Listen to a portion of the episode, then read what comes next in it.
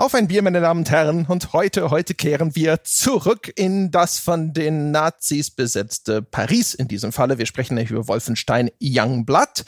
Und dafür ist sozusagen auch die ganze Wolfenstein 2 Crew wieder angetreten, nämlich der gute Jochen. Hallo Jochen Gebauer. Hallo André Peschke. Und der gute Sebastian Stange. Hallo Sebastian. Ahoi, hoi.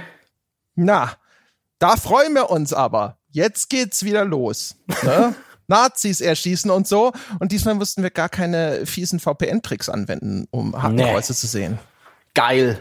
Wir haben uns die internationale Version gekauft. Schön mit USK-Siegel und bis oben rappelvoll mit Hakenkreuzen. Mm, mm, mm. Ja. Hab ich mich satt geschaut. Mit staatlicher Erlaubnis, quasi von Merkel persönlich in die Hand gedrückt bekommen, diese Hakenkreuze. Empfohlen praktisch, ja, ja. aufgezwungen. Ja, genau. Von, von Merkel empfohlen, steht auch auf der Packung. Ja, über mhm. quasi den roten Hakenkreuzteppich ausgebreitet. Von führenden oh, Bundeskanzlerinnen empfohlen. Mhm. Mhm.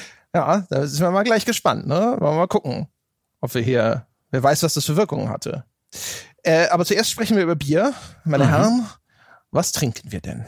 Das ist wieder einer dieser Fälle, wo du uns beide ansprichst, wenn du lieber einen davon ansprechen das solltest. Sonst auch sonst immer beim Bier. Echt? Einer schreit schon. Jetzt sag ja? halt, was du trinkst. Ach, dann schreie ich halt. Denn, ja, ich muss jetzt mal anfangen, den ganzen Fundus, den ich noch vom Hörerstammtisch habe, muss mich da jetzt langsam aber sicher mal durch den Getränkekühlschrank trinken. Und heute macht, äh, oder heute an der Reihe ist der Jan D., denn der Jan D. hat mir selbstgebrautes Bier mitgebracht und nicht nur irgendein selbstgebrautes Bier, denn auf dem Etikett steht äh, drauf, dass es sich um Capybara-Essenz handelt. Mhm. Du fucking Pose. Hat er so in die Flasche gepinkelt? Vielleicht hat er eine Capybara ausgewrungen über der Flasche. Das wird noch äh, äh, zu klären sein. Nein, ich habe tatsächlich schon, weil es sich um selbstgebrautes Bier handelt, äh, durchaus mal genascht, weil das ist ja nicht so ewig und drei Tage haltbar, auch wenn es jetzt tatsächlich die ganze Zeit kalt gestanden hat. Das ist ein Summer Ale und es steht auch noch äh, drauf, hat 4,8 Prozent, garantiert Müller milchfrei, Herr Peschke. Mhm, das hat der Jan äh, D. Punkt ähm, nur mir mitgebracht. Mhm, nur für mich. Der Jan D. Punkt ist eine coole Sau und sein Summer Ale schmeckt nämlich ziemlich geil. Dass der Jan keine Müllermilch pinkeln kann, das ist mir schon klar. Mhm. Ja. Der Jan, also du, der Jan und ich, wir sind ja so. Ja. Und äh, mhm. äh, ich lasse mir jetzt von dir auch meinen Jan nicht schlecht reden. Ja, der Jan, nee. der mir selbst, gebra äh, selbst gebrautes Capybara-Bier mitbringt, ja, das ist Mit eine coole Socke. Und nee, nee, ich, äh, weißt du, deine despektierliche Ironie, die kannst du dir dahin stecken, wo die Sonne nie scheint. Weil bei mir scheint die Sonne nämlich immer, dank Jan. Nee, ist ja, ähm, ist ich finde okay. das sehr interessant, wie du den Geschmack ähm, ein bisschen auslässt, gerade bei deinen äh, Beschreibungen. Der scheint wahrscheinlich nicht so gut zu sein, ne?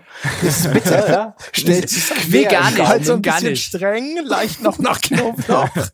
nee, gar nicht. Es ist tatsächlich ein ähm, sommerlich leichtes Bier. Also Summer Ale ist zumindest nicht gelogen, was er draufgeschrieben hat. Das hat so ein bisschen die Problematik, die halt sehr viele dieser selbstgebrauten Biere haben oder die, die ich schon getrunken habe. Also die selbstgebrauten jetzt im, im kleinen persönlichen Rahmen. Nämlich, dass es relativ schwierig zu sein scheint, dort so eine gewisse Herbe reinzubekommen. Äh, die sind gerne mal alle, ich würde jetzt nicht sagen wässrig, wäre jetzt gemein und ähm, zu despektierlich, aber die haben alle so ein bisschen das kleine Problem, so eine richtige, nochmal so hinten raus, wie jetzt so ein gutes Pale Ale vielleicht oder halt auch ein gutes Pilz oder so, hinten raus nochmal so richtig Charakter zu entfalten. Das scheint ein bisschen schwierig zu sein und mit so den, den ganz rudimentären Do-it-yourself-Möglichkeiten auch nicht so leicht herstellbar zu sein. Aber das ist ein leckeres, erfrischendes Sommerbier. Boah, mhm. das ist das versöhnlichste Review, was ich jemals aus, deinen, aus deinem Mund gehört habe. Ja. Schön. Kann, ja, ich muss ja keine Kaufempfehlung aussprechen. Gibt's ja nicht zu kaufen. Nein, Quatsch. Was trinkt denn der André? Ja, der André ist ja immer noch das, äh, dieses lebende Forever Alone GIF und hat kein Hörerbier. Und deswegen trinke ich ein selbst gekauftes Köstritz. Aber das ist okay. Das macht mir nichts aus. Das ist, ist geradezu befreiend, ja. So ein Jetzt einfach mal wieder selber drüber äh, bestimmen zu können, was ich.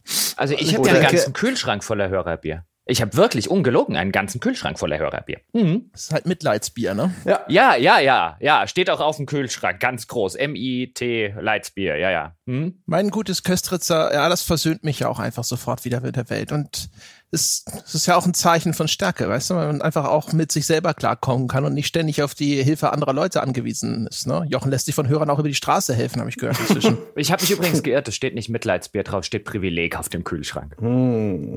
Mhm. Es steht äh, wirklich Privileg auf dem Kühlschrank. Ja, klar, klar, mhm. klar. Der Hersteller. Mhm. Ich glaube, so. das war so eine Quelle-Marke, kann das sein? Keine Ahnung. Aber ich meine, ich habe den bei ja. Quelle damals gekauft, vor vielen, vielen Jahren. Der ist schon uralt. Aber tut immer noch treu seine Dienste. Mhm. Nun, ich habe ein, ich habe ein Vitaler Malztrunk alkoholfrei. Am besten eiskalt genießen. Vitaler ist ein, der ähm, das ist ganz lustig. Mein, mein Mitbewohner hat die mitgebracht. Die hatte an der Tanke in der Supol. Ich weiß nicht, ob du die kennst. In Nürnberg gibt es einige Supol-Tankstellen. Ich weiß gar nicht, ob das eine größere Franchise ist. Deren USP, ihr Alleinstellungsmerkmal, ist, dass es, dass sie halbe Getränkemärkte sind und man da auch nachts noch seinen Kasten Bier zu einem fairen Preis kaufen kann. Und sie haben in der Regel auch eine sehr gute Auswahl fränkischer Biere. Nicht alle Filialen, aber teilweise ist es echt krass, sind das mehr Bierläden als Tankstellen. Und mein Mitbewohner hat die bekommen gratis, weil die überlagert waren. Ein Sixpack Malztrunk. Und da trinke ich jetzt einen. Habe ich richtig Bock drauf. Bin gespannt. Hab noch nie so einen Malztrunk von der fränkischen kleinen Brauerei getrunken. Mal gucken, ob das was kann. Hm. Jetzt kommt, mm, gluck, gluck, gluck. Mm, krass. Lange nicht mehr getrunken, sowas. Äh, am 30.07. erst über übers Verfallsdatum gekommen. Also ganz easy. Schmeckt praktisch nach Vitamalz und Karamalz. Papp süß und aber schon irgendwie geil. Ach so, so macht es also der Getränkemarkt. Ah ja, wenn der, wenn der Kram abgelaufen ist, den keiner kaufen wollte, wird es halt einfach irgendwelchen Leuten geschenkt. Da muss man es auch nicht geil. entsorgen. Eben. das ist ja gut, aber das ist ja, ne? Ja, ähnlich hat's äh, Bethesda gemacht, ne? Sie haben nämlich gesagt, veröffentlichen wir Youngblood. Das und verkaufen sie oben drei hinaus. War schon abgelaufen oder? Das ist auch mal eine, eine Überleitung. Ja. Man kann es ja mal probieren. das, das, ist sozusagen, ja, das ist so ein bisschen die Dampfwalze unter den Überleitungen. Ja, verdammt, Entschuldigung. Ja. Aber hey, hm. jetzt, wo ich die Überleitung überfahren habe, ja. können wir in Medias Res mit, gehen, Jochen. Mit, mit einem Flugzeugträger. Ja. ja, aber reden wir mal ganz kurz über dieses ähm, Youngblood. Ich bin mir jetzt offen gestanden nicht ganz sicher, weil die Folge, wo ihr oder wo Petra und äh, Wolfgang, das war ja, glaube ich, die vorletzte Folge, oder? Ich muss gerade wieder nach meinem glaube, Urlaub so ein bisschen ähm, ja, in den Rhythmus reinkommen und das bei mir im Kopf so richtig ordnen. Da war ich ja nicht dabei, wie, wie, wie intensiv ihr dort über ähm, Youngblood und wie das jetzt erscheint und so weiter geredet habt. Ja, gar nicht eigentlich. Ah, gar nicht. Weil also, ich finde es ja tatsächlich interessant. Ich will nur vermeiden, dass ich jetzt Dinge nochmal erzähle, weil ich finde ja bei dieser ganzen Youngblood-Geschichte erstmal interessant, dass wir es hier dann im Gegensatz zu den Vorgängern, zu den Wolfenstein-Vorgängern, also New Order und New Colossus, ähm, in diesem sozusagen Wolfenstein-Reboot von den von Machine Games, der dann über Bethesda veröffentlicht wurde, dass wir es hier, und da gab es ja vorher immer diese Diskussion, warum erscheint das in Deutschland nur in einer zensierten Fassung, ohne Hakenkreuze, ohne Nazi-Bezüge, teilweise ohne historische Bezüge wie Holocaust, alle Juden im Spiel waren plötzlich in der deutschen Version keine Juden mehr und, und, und, und, und. Da hatten wir auch damals, André, du hast ja am Anfang schon hingeleitet, lange Diskussionen zu insbesondere New Colossus und über das ja Rausschneiden zum Beispiel der Juden aus dem Spiel, was zumindest ich dann sehr, sehr problematisch gefunden habe. Und jetzt haben wir aber den Fall, dass ja neue Spruchpraxis bei der USK herrscht, die also für diese Alterskennzeichnungen äh, da ist. Und da wird jetzt die sogenannte Sozialadäquanzklausel angewendet, was bedeutet, dass in einem künstlerischen Umfeld, die gibt es gesetzlich die ganze Zeit, die wurde auf Spiele noch nicht angewendet, die USK wendet sie jetzt an und sagt, wenn es sozusagen sozusagen unter den Oberbegriff Kunst fällt, dann dürfen dort auch Hakenkreuze gezeigt werden. Und das erste größere Spiel, das das jetzt gemacht hat, war eben ähm, Youngblood, das neue Wolfenstein, so ein Spin-off, der von den Arcane Studios entwickelt wurde oder mitentwickelt wurde, die sonst zum Beispiel der Sonnet gemacht haben. Und das war jetzt eben das erste Spiel. Und da hat Bethesda die internationale Version und eine wieder zensierte, schrägstrich umgeschriebene deutsche Version eingereicht. Und beide haben dieses 18er USK-Siegel bekommen. Und dann war große Freude äh, unter einem erheblichen Teil der Spielerschaft. So endlich müssen wir nicht mehr die zensierte Version spielen. Ich finde es aber immer noch ganz interessant, dass es immer noch diese zwei Versionen gibt. Das heißt, Bethesda hat jetzt einfach die internationale Version genommen, hat die mit eingereicht, hat eben für beides die Freigabe bekommen, aber auch Bethesda verlässt sich offensichtlich nicht auf die Spruchpraxis, denn es gibt zwei separate Versionen. Wer das auf Deutsch spielen will, der muss immer noch die zensierte deutsche Version kaufen. Ganz interessantes Twitter-Wesen sozusagen, dieses Youngblood. Ja, so ein Übergangsding halt, ne? Ich meine, man möchte meinen, die deutsche Fassung war vielleicht auch schon in Entwicklung, als dann klar wurde, dass die USK ihre Haltung dazu geändert hat. Und wenn du es dann schon hast oder fast fertig hast, dann zur Sicherheit nochmal beide einreichen, weil du weißt ja immer noch nicht, diese Sozialadäquanzprüfung bedeutet ja nicht, dass du jetzt automatisch durchgewunken wirst, sondern das kann ja immer noch passieren, dass die sagen so, nee, Das ist aber nicht sozial adäquat. Äh, ja, das habe ich übrigens auch Leuten hören von gut unterrichteten Quellen in der Zwischenzeit, die gesagt haben, dass das auch der Grund war, warum es diese zwei Fassungen gibt. Also Bethesda hat tatsächlich erstens, sie haben schon an der anderen Fassung anscheinend produziert und zweitens hat man eben gesagt, ein die Tatsache, dass die USK angekündigt hat, wir wollen das jetzt so handhaben, reicht uns aber nicht, um eine millionenschwere Geschäftsentscheidung zu treffen. Darauf können wir uns sozusagen nicht geschäftlich verlassen und deswegen müssen wir sozusagen Plan B immer noch in der Hinterhand haben. Ja, das ist ja auch eigentlich nur vernünftig. Ja, ja. Ist aber jetzt so ein bisschen ein, weißt du, ich habe so teilweise habe ich so Sachen gelesen wie ein, oh, Bethesda macht es jetzt endlich und ist mutig und so weiter. Und nein, nein, Bethesda ist hier überhaupt nicht mutig. Bethesda macht halt das, was, wie sie auch vorher gemacht haben, das, was Business Sense ergibt. Ja, mutig ist es nicht, weil die andere Version mit den Hakenkreuz, die hatten sie ja auch sowieso. Die mal einzureichen. ja, und vor allen Dingen, was ich halt echt immer noch ein bisschen schwierig finde, ist, natürlich kann sich jetzt, äh, kann sozusagen Bethesda hier so ein bisschen den Weg des kleinsten Widerstandes gehen und sich auch noch von, von, von manchen Leuten dafür von manchen Schlaubi-Schlümpfen auf die Schulter klopfen lassen. Aber was ich halt immer noch so ein bisschen problematisch finde, ist, wer nicht gut Englisch kann, der hat halt immer noch die äh, zensierte Version jetzt an der Backe. Also es ist halt nicht so, als könntest du die internationale zum Beispiel mit deutscher Vertonung spielen. Das geht halt nicht. Es sind immer noch zwei verschiedene Dinge. Die haben zwei Einträge im Steam Store. Also spätestens da hätte Bethesda was machen können. Da haben sie halt gesagt, die Arbeit und die Kosten, die stecken wir da wahrscheinlich nicht rein. Und da, da, da stehe ich halt immer noch da, der damals schon Bethesda generell für diese, für diese Zensuraktionen damals kritisiert hat, wo ich nach wie vor sagen würde, dann bring's nicht raus, bevor du aus einer Holocaust-Geschichte die Juden rausnehmen musst, ähm, stehe ich jetzt auch immer noch davor und sage mir, diese, die Praxis finde ich eigentlich nach wie vor Gut, was erwarte ich von einem Unternehmen? Das ist natürlich hier wirtschaftlich gesteuert und so weiter, aber ich finde es halt trotzdem nach wie vor ziemlich albern, das Ergebnis, was wir jetzt unter dem Strich haben.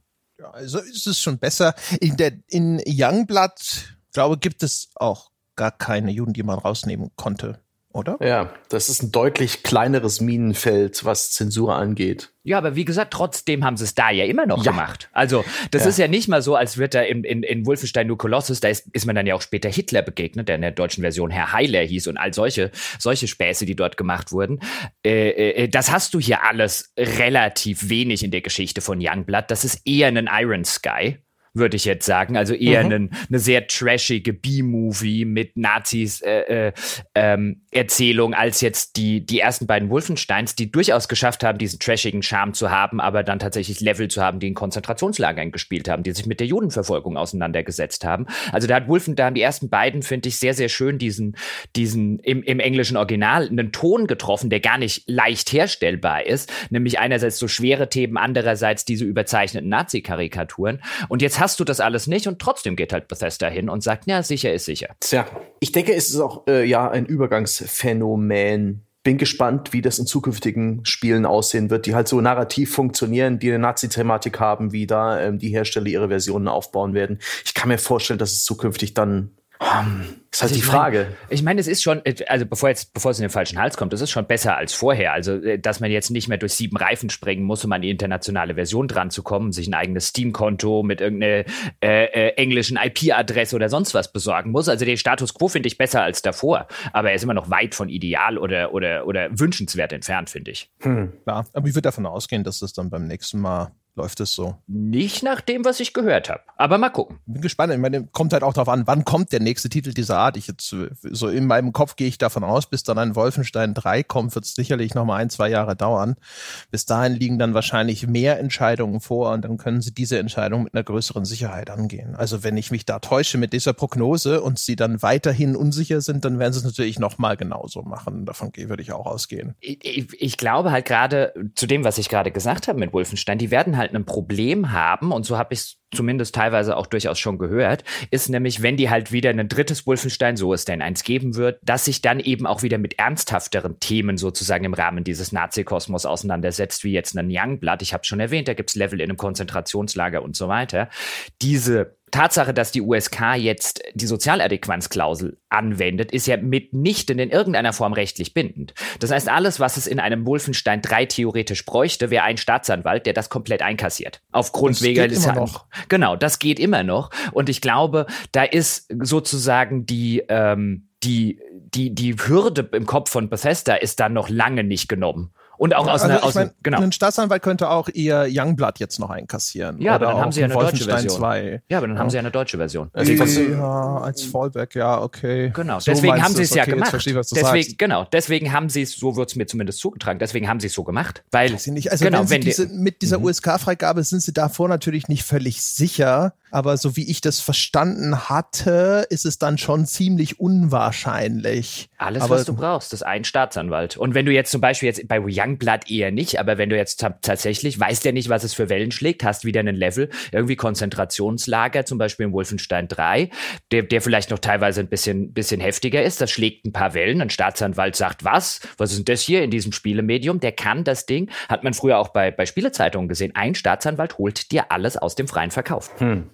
Ja, aber trotzdem, es gibt eigentlich keinen Grund, außer irgendwelche Produktionshindernisse, nicht die deutsche Sprachversion in die internationale einzubauen, als Sprachoption. Ja. Vielleicht wenigstens die, die gesprochenen Voice Samples und die Untertitel. Das sollte doch eigentlich machbar sein. Da spricht doch nichts dagegen. Da kann man immer noch parallel eine nur deutsche Version veröffentlichen, zensiert dann auch noch, aber ähm, ist ja wahrscheinlich der, der Grund, dass man eben die deutsche Version inhaltlich wahrscheinlich auch ein Stück weit zensiert und sie dann nicht mehr von den Assets auf die englische Version passt, sowohl von den Texten als auch von, den, von der Sprachausgabe. Da liegt wahrscheinlich der Grund dafür, dass es in verschiedenen Einzelversionen landet, die äh, so dass die deutsche Fassung nicht mehr einfach so als Option in der internationalen landen kann.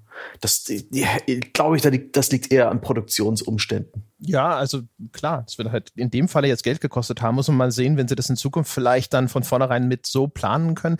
Es gibt aber natürlich ja auch schon in der Vergangenheit gab es ja auch schon Beispiele, wo Hersteller einfach mal darauf verzichtet haben. Meistens war es dann umgekehrt, eine internationale Sprachfassung mit auf eine CD oder sonst irgendwas mhm. zu packen.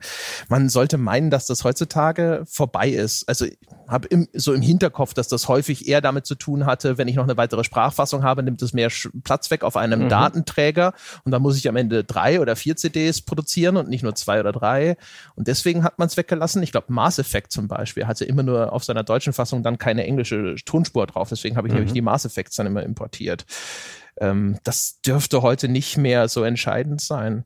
Es wird vielleicht auch ein bisschen drauf ankommen, die USK hat ja so einen Beratungsservice, zu dem du jetzt äh, schon die ganzen Jahre hingehen konntest und sagen konntest, hier, guck mal, das ist noch nicht fertig, aber meinst du, das kriegt eine USK 18? Und dann konntest du dir sagen lassen, ja, wahrscheinlich, keine Garantie, aber wahrscheinlich ja.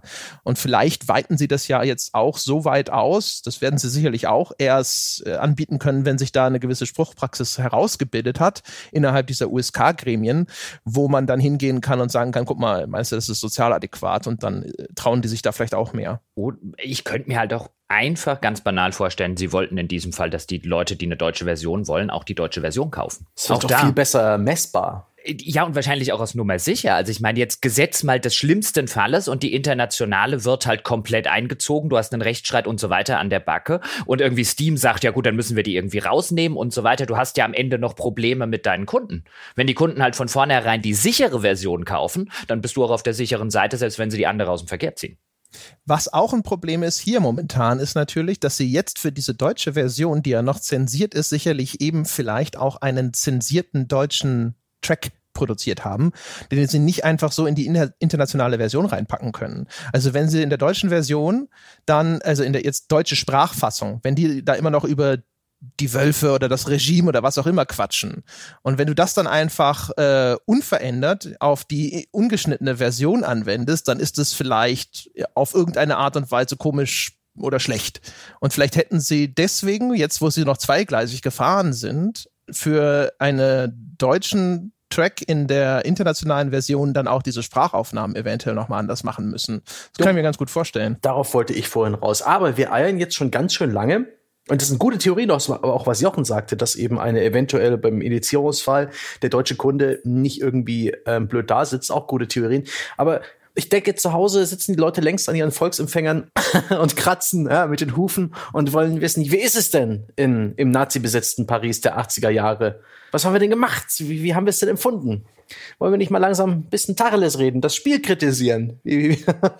ich ich wollte noch eine Sache sagen, einfach weil ich da immer so ein bisschen schlucken muss, jetzt in, just in diesem historischen Kontext, ist halt ein, die Sprachregelung, ähm, das war auch äh, äh, von bei die bei Bethesda offensichtlich herrscht, also ich zitiere hier Dinge, die Bethesda dann tatsächlich gesagt hat, ist ähm, im Falle jetzt von Youngblood haben sie angekündigt und anscheinend ist das auch tatsächlich so intern die Sache, dass es sanitized sei. Also sie nennen das intern natürlich nicht und auch nach draußen nicht zensiert, sondern sie sprechen von fully sanitized.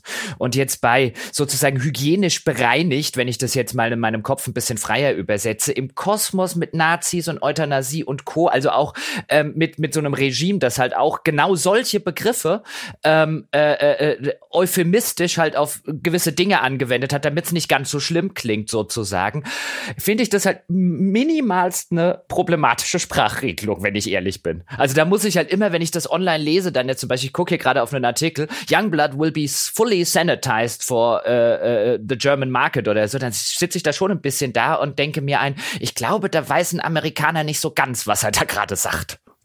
Tja, die, die Sprache der Konzerne ist auch eine, ein tückisches Biest. Das kann man ihnen echt durchgehen lassen. Boah, ich finde, ich finde bei sowas hier eine, also so eine, so eine, so eine äh, äh Hygiene äh, Sache angesichts dessen. Wie gesagt, ich glaube nicht, dass das böshaft, boshaft ist. Ich sitze halt nur ein bisschen da und denke mir, ja, das war die Nazi-Sprechweise für, für die Bereinigung von irgendwas von Juden und Co. Also, wie ja, gesagt, die nicht. haben ja nicht Englisch ja. gesprochen. Ja, ja, aber nicht, nicht, wie gesagt, ich, ich, glaube nicht, dass es in irgendeiner Form Absicht und so weiter ist. Ich sitze halt nur da und denke mir, das ist die, das ist eigentlich eine maximal unglückliche Konzernsprache hier in dem Kontext. Das mir, wollte ich nur noch loswerden, weil ich da immer so ein bisschen schlucken muss, wenn ich das lese. Nun denn, äh, ja, wollen wir über das Spiel sprechen? Das ist wieder ein Standalone Add-on. Nennen wir es mal einfach so. Ich weiß mhm. gar nicht, ob sie das selber so bezeichnen, aber das, ich glaube, das ist eine ganz gute Bezeichnung. Da kann sich jeder was drunter vorstellen. Das wird einzeln verkauft. Das braucht nicht das Hauptspiel, um zu laufen.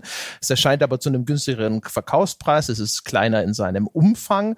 Und das gab es schon mal bei Wolfenstein. Der erste Teil nämlich, der hat ja Wolfenstein The Old Blood bekommen. Und jetzt kriegen wir eben Youngblood. Und Youngblood in dem Falle äh, spielt, ich glaube, so gut 20 Jahre nach dem ersten Teil. Und hm. demnach jetzt in den 80er Jahren dieses fiktiven Wolfenstein-Universums, in dem ja ursprünglich da die Nazis den äh, Krieg gewonnen haben. Und jetzt haben wir eben im zweiten Teil in Gestalt von BJ Blazkowicz Hitler getötet und was weiß ich noch was alles gemacht. Und diesmal spielen wir aber gar nicht mehr BJ Blazkowicz, sondern wir spielen einen seiner beiden Töchter, Sophia und Jess. Nämlich der Fadi ist verschwunden und dementsprechend begeben sie sich in das von Nazis besetzte Paris. Dort soll er abgeblieben sein und machen sich auf die Suche nach dem Vater.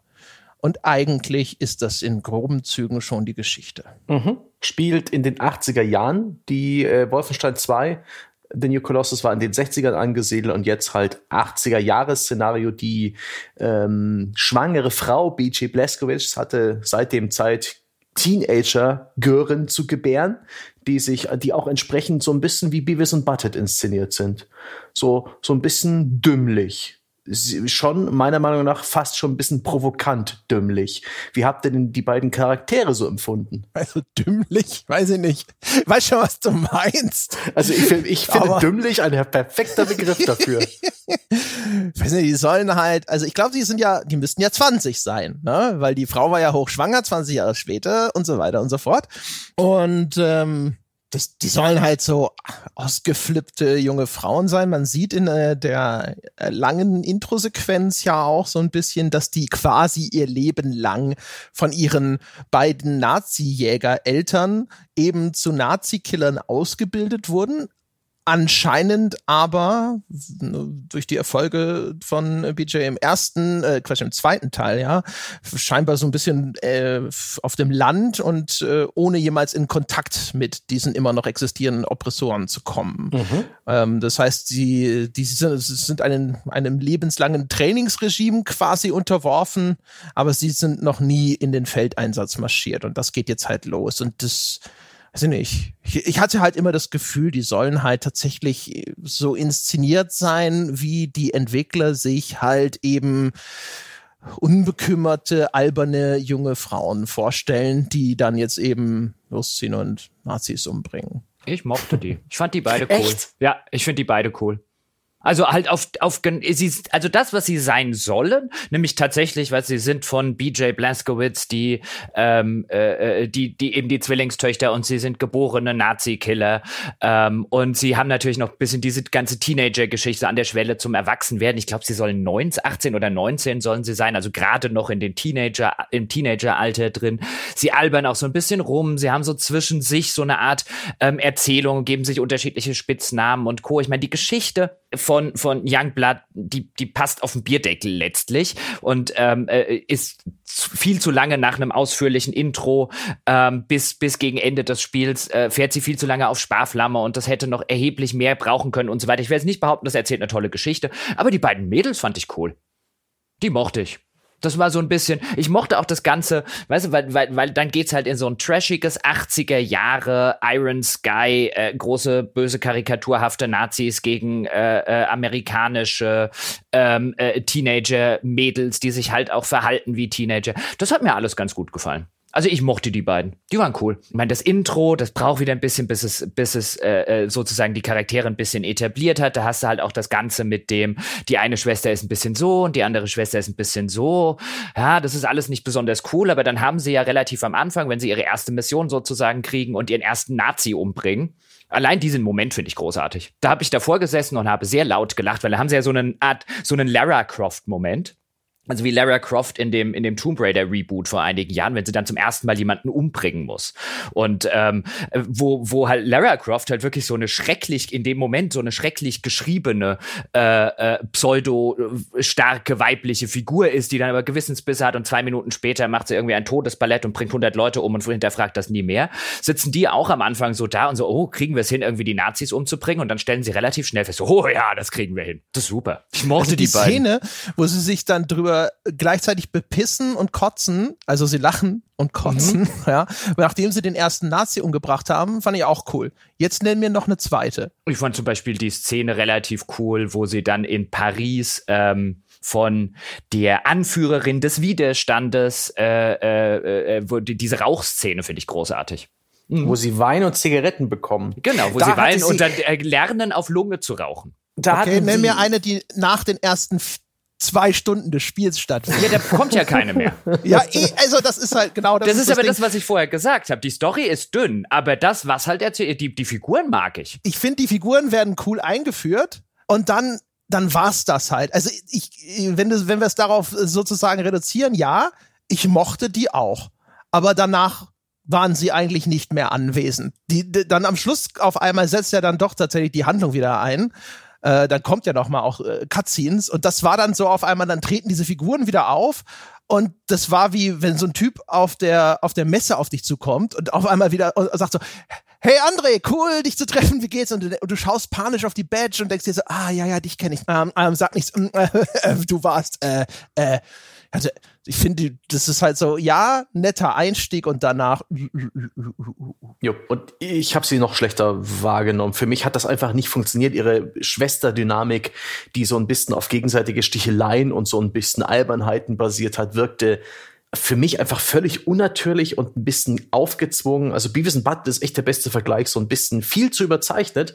Und ich hatte gehofft, dass da noch was kommt. Genau die Szene, die du beschrieben hast, Jochen, da sie da sie sitzen sind die und Töchter eines Mannes, der mit Vornamen die Abkürzung von Blowjob heißt. Aber die beiden letzten Wolfenstein Voll, äh, die Vollpreisspiele, die haben mir gezeigt, dass Machine Games ein Händchen dafür hat, sowohl trashigen Pulp zu inszenieren, als auch gleichzeitig echt gefühlvolle Charaktere zu etablieren und Geschichten zu erzählen. BJ Blazkowicz, gerade im, in dem ersten Wolfenstein-Reboot, war fantastisch. Das war ein Abziehbild eines äh, ja, Nazi-Killers und er hat trotzdem funktioniert. Er hat trotzdem äh, gezweifelt. Er hat seine inneren Dämonen gehabt und das habe ich alles miterlebt und es hat, es hat funktioniert. Und ich habe einen Hauch davon auch bei diesem Spiel erwartet. Und diese eine Szene, wo sie geraucht haben äh, und zum ersten Mal auf Lunge und so ein bisschen gelernt haben, was das Erwachsenenleben in der großen, weiten Welt und der Widerstandskampf eigentlich bedeuten, da hatte ich die Hoffnung, okay, cool, passiert da vielleicht was. Aber es passierte nichts, außer dass es eben eine,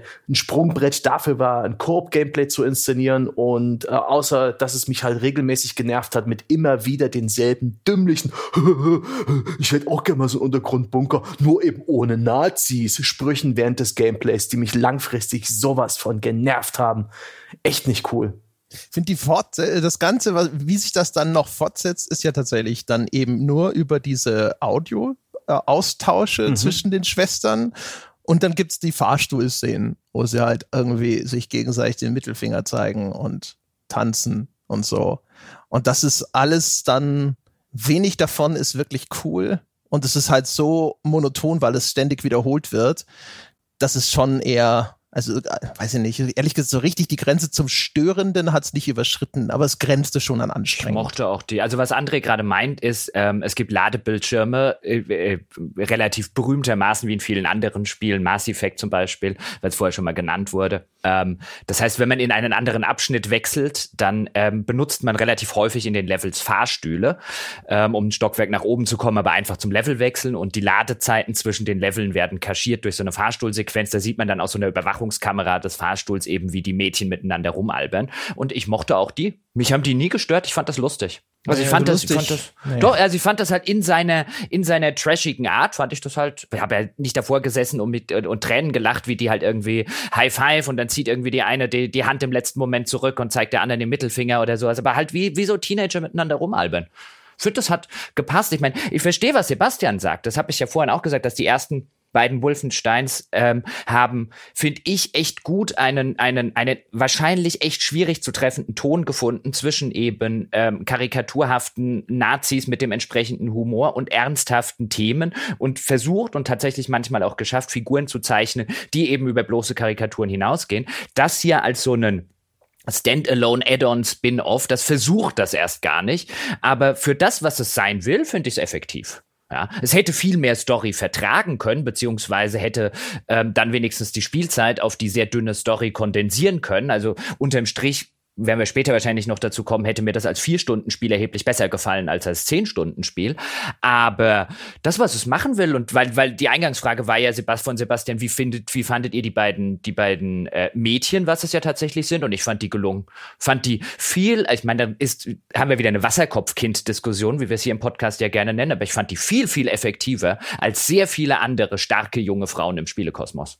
Das waren tatsächlich junge Frauen, entgegen meiner Befürchtung. Ich dachte, es geht jetzt so ein bisschen in diese Young Adult Ecke und so weiter und Co. Aber entgegen meiner Befürchtung fand ich, das, was sie dann gemacht haben, war zu wenig, also in der, in der Summe, aber das wenige, was sie gemacht haben, fand ich sehr effektiv. Das hat mir echt gut gefallen. Alleine, wie gesagt, diese, diese Anfangsszene, allein deswegen hat es sich schon gelohnt, das ganze Ding zu spielen. Wenn sie halt den ersten Nazi umbringen und das endet halt damit, dass eine äh, der beiden Schwestern ihm buchstäblich den Kopf wegbläst und dann die andere sich beschwert, erklärt, dass sie sein Gehirn im Mund hätte und äh, äh, dann, dann kriegen sie alle einen Lachflash und so weiter und so fort. Also dieses völlig überzeichnete, eher in Inglorious Bastards äh, Ecke gehende, das hat echt gut funktioniert. Ja, wie gesagt, die fand ich auch geil. Das hat mir gefallen.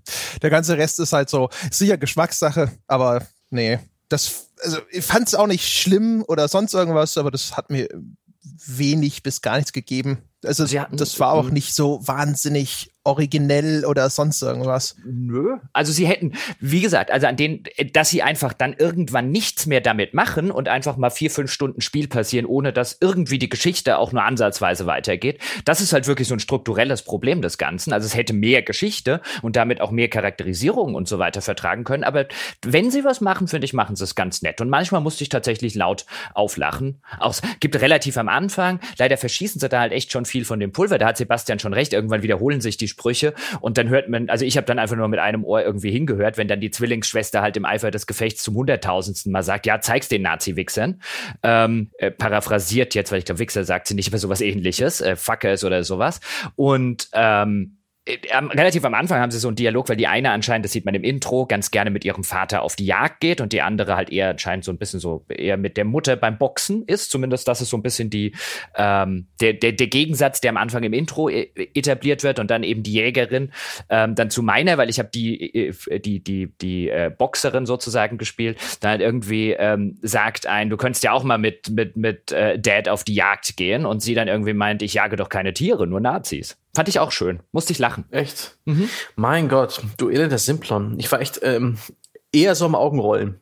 Jedes Mal, wenn die den Mund aufgemacht haben. Ich habe nichts gegen, gegen äh, die Idee, dass hier zwei Schwestern in den Krieg gegen Nazis ziehen, aber wirklich die, das war zu flach, zu dumm, zu eindimensional. Wirklich, die Eindimensionalität hat mich genervt. Da kam nichts weiter. Da kam keine Entwicklung, da kam keine Charakterisierung.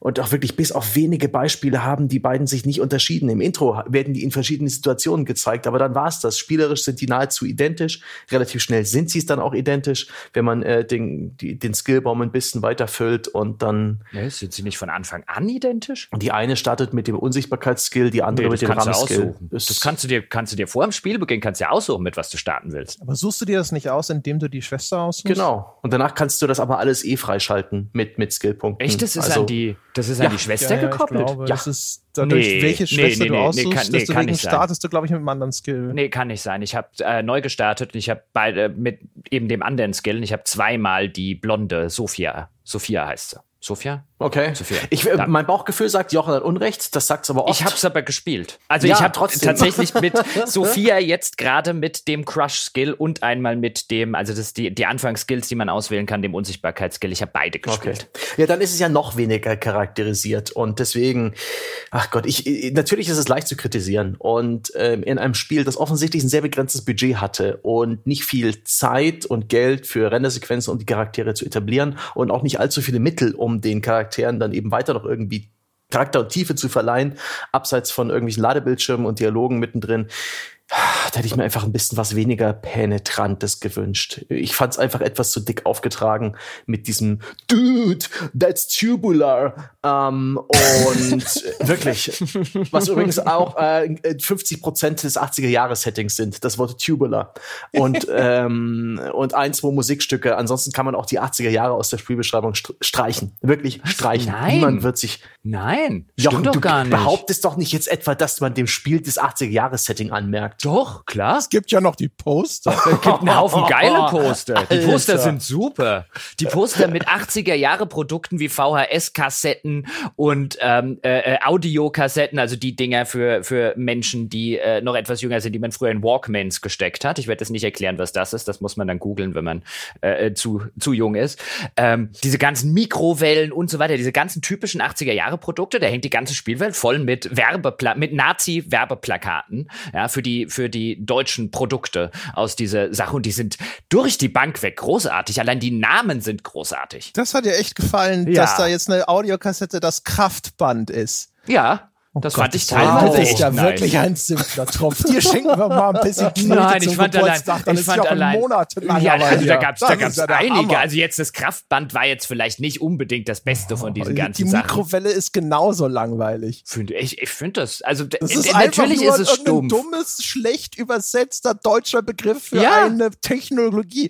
Das ist ein Gag, der vielleicht bestenfalls einmal funktionieren darf. Ja. Nee, ich hätte auch das Gefühl, dass diese diese ganzen Poster nee, nee. halt gar nicht irgendwie tongue in cheek waren. Da war kein Insider-Gag, sondern sie haben einfach ein deutsches Wort genommen, irgendwie so ein bisschen ein Motiv gesucht. Hallo, so allein die Slot-Maschinen, bei denen man den, den, Jackpot gewinnt, wenn man nur Hakenkreuze bekommt, ist das großartig. Die fucking gespiegelt sind teilweise, wo die Schrift der Slot-Maschinen nebendran gespiegelt ist, weil sie so faul waren und nicht Copy-Paste gemacht haben, sondern einfach gesagt haben, oh, hier ist noch Platz für die zweite. Ich spiegel einfach alles samt der Texturen. Diese faulen Schweine. Und wirklich, siehst du der Spielwelt an, dass es die 80er sind? Hm? Ja, eh. Vielleicht mit, mit Architektur, mit Mode, mit Automodellen? Nein, die Spielwelt Irgendwelche neuen aus. Gegnertypen ja. oder sonst irgendwas. Das ist wie eine 80er Jahre Party und nicht die 80er. Da hat einer ein paar 80er Jahre Poster aufgehängt. Ja. Roadhouse läuft irgendwo auf VHS-Kassette und jetzt ist es wieder die 80er. Ja, es läuft Roadhouse äh, irgendwie bei Netflix. Es läuft nicht auf einer Kassette. Und die Hälfte des Publikums hat drauf geschissen, ähm, sich anzuziehen wie in den 80ern. Bloß so zwei, drei Leute haben sich wirklich Müll gegeben. So ungefähr ist Wolfenstein Youngblood 80er. Moment, Moment, Moment, Moment, Moment.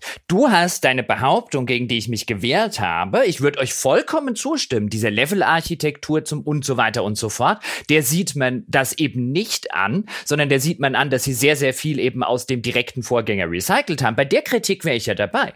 Aber die Tatsache, dass man dem Spiel ansonsten sein 80er-Jahres-Setting nicht anmerkt, die halt, diese Behauptung halte ich halt für falsch. Also, das finde ich, merkt man an vielen Stellen. Zum Beispiel eben die Plakate, die relativ allgegenwärtig sind. Wenn wir jetzt darüber reden, ähm, ob das genug ist, um sozusagen als, äh, äh, weißt du, um äh, dann zu sagen, das setzt das 80er-Jahre-Setting irgendwie total super um, da wäre ich ja bei dir. Aber das war ja nicht deine ursprüngliche Behauptung. Deine ursprüngliche Behauptung war, ansonsten sieht man die 80er Jahre nie. Und Moment, erstens hast du die Plakate und die finde ich teilweise wirklich nett. Ich finde auch das, das Nazi-Tetris, ich glaube, das heißt Ziegelturm und an all solche Geschichten, die, die fand ich tatsächlich nett. Jetzt nicht Laugh Out Loud Funny oder so, sondern halt einfach, ich habe jedes von den Plakaten mir immer wieder gerne angeguckt ähm, und, und, und, und mochte das Ganze ganz gerne. Und vor allen Dingen fand ich teilweise ein bisschen blöd, dass sie das in die Collectibles verschieben. Fand ich aber, du findest ja äh, Musikkassetten, die du dann hören kannst mit Songs drauf. Und das waren so geile Parodien auf 80er Jahre Musik. Keine Ahnung, habe ich nie angehört. Das ist so ein Tja. Spiel, wo ich irgendwas sammle und das sagst Readable Acquired oder Collectible Acquired. Und ich zock mir den Schultern und spiel weiter. Sorry, Mann. Wenn, wenn die 80er Ja, bloß so praktisch pathologisch oder forensisch zu finden sind, wenn man mit der Lupe danach sucht, dann ist es für mich nicht die 80er. Ich habe regelmäßig in diesem Spiel gedacht, wo bin ich? Was ist das hier eigentlich? Das sind doch nicht die 80er. Ich finde auch, also unabhängig davon jetzt, ob irgendwelche 80er Artefakte existieren, aber und da scheinen wir uns ja einig zu sein. Also das ist halt, es ist halt null. Da, du hast nicht das Gefühl, da ist Zeit verstrichen, dass du hast das Gefühl, da ist das erste Spiel recycelt worden und jetzt gibt's vielleicht nicht mehr diese 60er Jahre Diner oder so. Es spielt ja jetzt auch in Paris durch den Schauplatzwechsel ist sowieso auch nochmal, wenn es die gleichen Schauplätze gewesen wären und man hätte gesagt, so jetzt guck mal, die sehen anders aus, aber also, Ja, weiß gut, ich aber nicht. wo du kein 60er Jahre Diner hast, hast du dort vielleicht einen 80er Jahre ähm, Record Store zum Beispiel. Die gibt es ja durchaus. In den, ist ja nicht so, als gäbe es die gar nicht. Ich stimme euch zu, es ist zu wenig, aber die, ich habe mich ja nur gegen die ursprüngliche Behauptung von Sebastian gewehrt, da ist gar nichts drin, weil es gibt schon Dinge. Wie es gibt auch Läden zum Beispiel, die entsprechend gestaltet sind und so weiter und so fort. Also es gibt, unter dem Strich merkt man, finde ich, wirklich zu deutlich, dass man da eben Asset Recycling gemacht hat, anstatt wirklich aus quasi von neuem hinzugehen und zu sagen, wir machen jetzt alle Assets neu für eben ein 80er Jahre Setting. Diese Mühe hat man offensichtlich gescheut. Ähm, wahrscheinlich hätte die auch in keiner Relation eben gestanden zu dem sonstigen Aufwand, den man eben für so einen Standalone Add-on Schrägstrich Spin-off gemacht hätte. Die Kritik ist legitim. Ich würde sie nur in der Schärfe nicht unterstreichen, weil gewisse Dinge existieren durchaus. Das ist wahrscheinlich sowieso das, das Kernproblem des Spiels, nämlich Budget. Also es gab ja Meldungen, dass sich Wolfenstein 2 nicht so irre gut verkauft hat. Und man kann sich vorstellen, dass jetzt vielleicht sogar noch mehr als bei dem äh, Standalone Add-on zum ersten Teil, zu dem Old Blood, gesagt wurde, ja, Kinders, aber äh, ne, das ist der Betrag, den ihr zur Verfügung habt. Und alle so. Weil irgendwie das, ich finde, das Gefühl zieht sich schon sehr durch das Spiel, dass man da saß und sagte so, ja, shit, das können wir nicht machen, das können wir nicht machen. Ne? Mhm. Also sowohl mehr Story einbauen zum Beispiel, als auch diesen 80ern eine Repräsentanz geben, so dass man wirklich das Gefühl hat, man würde sich jetzt in einer Welt der 80er befinden. Ja, da, da bin ich bei dir. Die mussten ein relativ ökonomisches Spiel auf die Beine stellen und auch äh, was die Mechaniken, die Struktur des Spiels angeht, Wege finden, aus relativ wenigen Assets und Umgebungen möglichst viel Spielzeit rauszuholen.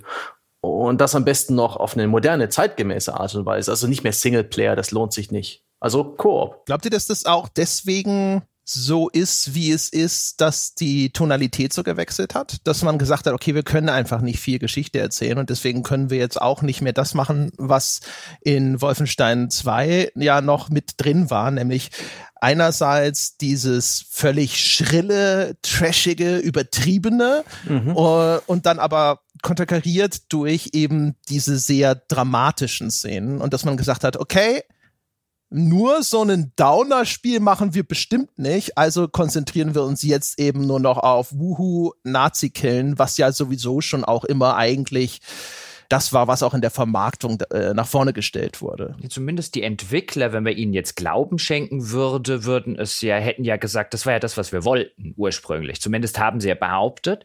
Ähm, schon, glaube ich, sogar vor längerer Zeit habe ich das gelesen, dass es ursprünglich mal ein sehr storybasiertes Spiel sein sollte mit einer der beiden Schwestern und dass dann sozusagen das Feedback sowohl im Team als auch von ähm, den Leuten, denen man halt frühe Versionen testen lassen, war ein, das funktioniert nicht sonderlich gut und aber lass mich doch hier die Zwillingsschwester spielen und dass es erst sich im Laufe der Entwicklung überhaupt zu so einem äh, eher Gameplay-lastigen Koop-Spiel entwickelt hat. Also das sei nicht im, im, im Fokus der Entwicklung gestanden. Das war eigentlich genau so geplant, wie du es gerade geschildert hast, äh, äh, sozusagen. Warum haben sie das nicht gemacht? Ob das jetzt hm. stimmt oder nicht, aber das ist zumindest die, die Aussage, glaube ich, von Arcane. Kann ich mir vorstellen, dass das ähm, angesichts des finalen Produkts glaube ich diese Variante sehr gern. Aber das beschreibt ja, warum ist der Koop dazu gekommen, aber nicht diesen Tonalitätswechsel. Da verstehe ich das was falsch. Der Tonalitätswechsel, denke ich, ist vor allen Dingen der Schere zum Opfer gefallen. Da war vorher sicherlich mehr, dass es einfach fehlt. Das glaube ich gern. Das weiß ich nicht, aber das frage ich Jochen. Also haben die gesagt, äh, diese, dieser Wechsel zwischen Vijay Blaskowitz, der darüber reflektiert, dass sein Körper auseinanderfällt und dass er doch die Geburt seiner Kinder noch miterleben will. Also diese tatsächlich dann doch eher äh, äh, äh leiseren Töne oder so, dass das rausgefallen ist, komplett. Ist das auch verbrieft, dass Sie gesagt haben, wir haben im Team festgestellt, das funktionierte jetzt nicht? Nee, oder zumindest das, nicht für das, diesen? Äh, das, nee, nee, ich meinte das wirklich im Sinne, wie, wie Sebastian auch schon gerade, äh, äh, glaube ich, interpretiert hat. Äh, da habe ich zumindest nichts von den Entwicklern zugelesen, aber da, da würde ich jetzt halt sagen, als man dann halt gemerkt hat, wir gehen hin eher in diese, ähm, wir machen, wir machen einen Koop-Spaßspiel äh, mit Kumpels draus und du spielst zwei Nazis abmetzelnde äh, Teenager-Schwestern, dass dann sozusagen die, die Tonalität vielleicht dem neuen Gameplay-Fokus ein bisschen bisschen zum Opfer gefallen ist. Ja, oder halt natürlich, wenn du jetzt natürlich mitten in der Entwicklung noch mal umstrickst oder sowas, dann wirst du wahrscheinlich auch, also wenn deine Deadline dann nicht damit sozusagen kom äh, komplett weiter mit nach hinten rutscht, dann schränkst du dich vielleicht auch noch mal ein. Ja, wir haben, wir haben, wir haben vor allen Dingen, wenn ich das ganz kurz noch sagen darf, André, ähm, äh, weil es damit eine Rolle spielt, weiß es nicht, wie das bei den Entwicklern eine Rolle spielen würde. Bei mir würde es eine spielen, wenn ich Entwickler wäre, weil wir bei Koop-Spielen ja auch schon bei A Way Out zum Beispiel gesehen haben, wie schnell eine Tonalität ganz in die Hose gehen kann, wenn zwei Leute Koop das Ganze spielen. Du erinnerst dich an die Folterszene zum Beispiel, die glaube ich eindringlich sein will. Und da es bei uns ein Wettstreit wurde, wer den Typen jetzt am effektivsten, nein, nein, geht er weg. Ich habe hier noch einen Bunsenbrenner gefunden. Ähm, und das in so einem Nazi Nazi-Kosmos als Koop, das stelle ich mir tatsächlich schwierig vor. Weißt du, so einen, so einen Wolfenstein 2 im Koop, das eben diese Tonalität bewahren will. Ich glaube, da, da, da können ganz schnell echt unangenehme Situationen entstehen. Vorstellbar. Wäre natürlich umgekehrt cooler, wenn sie sich dieser Challenge auch gestellt hätten, aber ich kann zumindest verstehen, wenn man sagt, das passt da vielleicht nicht. Stell dir die Let's schon. Plays vor. Na gut, ich meine, ich will mir nicht mehr die Let's Plays jetzt vorstellen, also von daher. ähm, äh, das, äh, ich weiß nicht. Ich habe auf jeden Fall gedacht, so, ist das ein Vorzeichen für ein weiteres Wolfenstein? Wenn man vielleicht auch überlegt hat, wieso war das nicht so erfolgreich, wie wir uns das gewünscht haben? Bin ich mal gespannt, ob das jetzt so, ob man gesagt hat, so, ja, Vielleicht ist einfach dieses, diese Achterbahnfahrt, dieser extreme Kontrast für viele Leute schwierig. War ja einer meiner Probleme mit dem Wolfenstein 2, nur in umgekehrter Hinsicht, dass ich zum Beispiel diese, äh, die eher dramatischen Szenen tatsächlich sehr effektiv und cool fand und das andere war mir zu überdreht und zu plump. Ja, das hm. war ja damals so ein bisschen die, die, der Unterschied. Sebastian und mir hat ja das Gesamtbild sozusagen gefallen, weil ich eben gerade diese, dieses, dieses Gegen- und Miteinanderspielen von eben diesen dramatischen Momenten mit einer völligen völligen Überzeichnung. Gerade diese, diese, diese, dieser Mittelweg, der da gegangen wird, was ich vorher meinte, mit schwierig, da die richtige Tonalität zu treffen. Und ich finde, finde die ersten beiden Wolfensteins, gerade das zweite fast noch besser als das erste in der Hinsicht, haben den für mich jetzt zumindest perfekt getroffen. Deswegen mag ich die Spiele sehr gerne. Vielleicht lasse ich deswegen dem, dem Youngblood auch ein bisschen mehr durchgehen, weil es sozusagen die, die, die Vorgänger schon, schon bei mir so ein bisschen offene Türen eingerannt sind. Das mag sein, zumindest in ihrer englischen Version.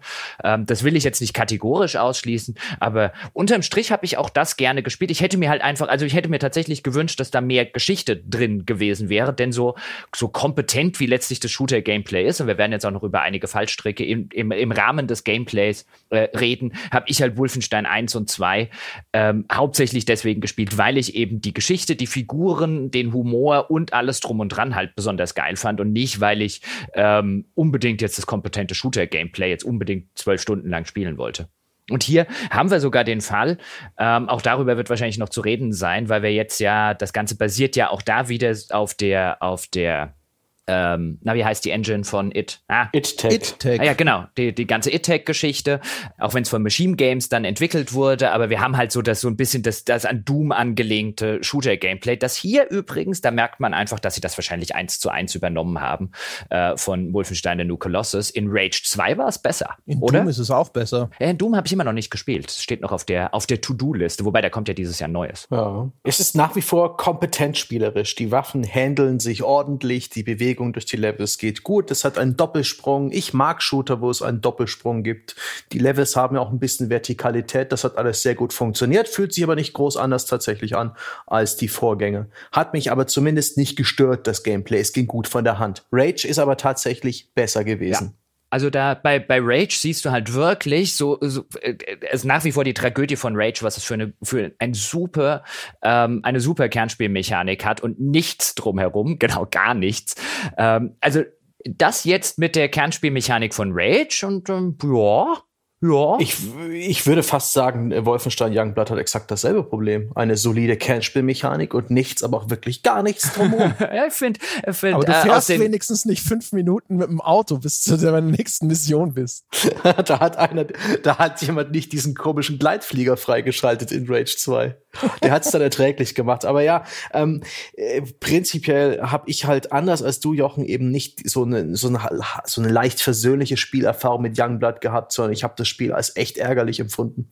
Fast durchweg. Am Anfang war ich ganz gut unterhalten habe jetzt endlich mal wieder einen Wolfenstein bekommen. Das äh, The New Colossus ist ja schon eine Weile her. Äh, war gut unterhalten mit einem narrativ dichten Einstieg, der auch noch äh, als Level ein bisschen linear funktioniert hat und so zwei Spielstunden, in denen man ein bisschen mehr über die Schwestern erfährt, in dem man diesen Schauplatz Paris kennenlernt, die örtliche Untergrundvereine Organisation und dann anfängt, die Spielwelt zu erkunden, die auch, finde ich, sehr schön gestaltet ist. Das ist Paris. Das nehme ich den Entwicklern ab. Das sieht geil aus. Die Engine sieht echt schick aus. Und das sind große offene Levels mit verschiedenen Abkürzungen, mit Alternativwegen.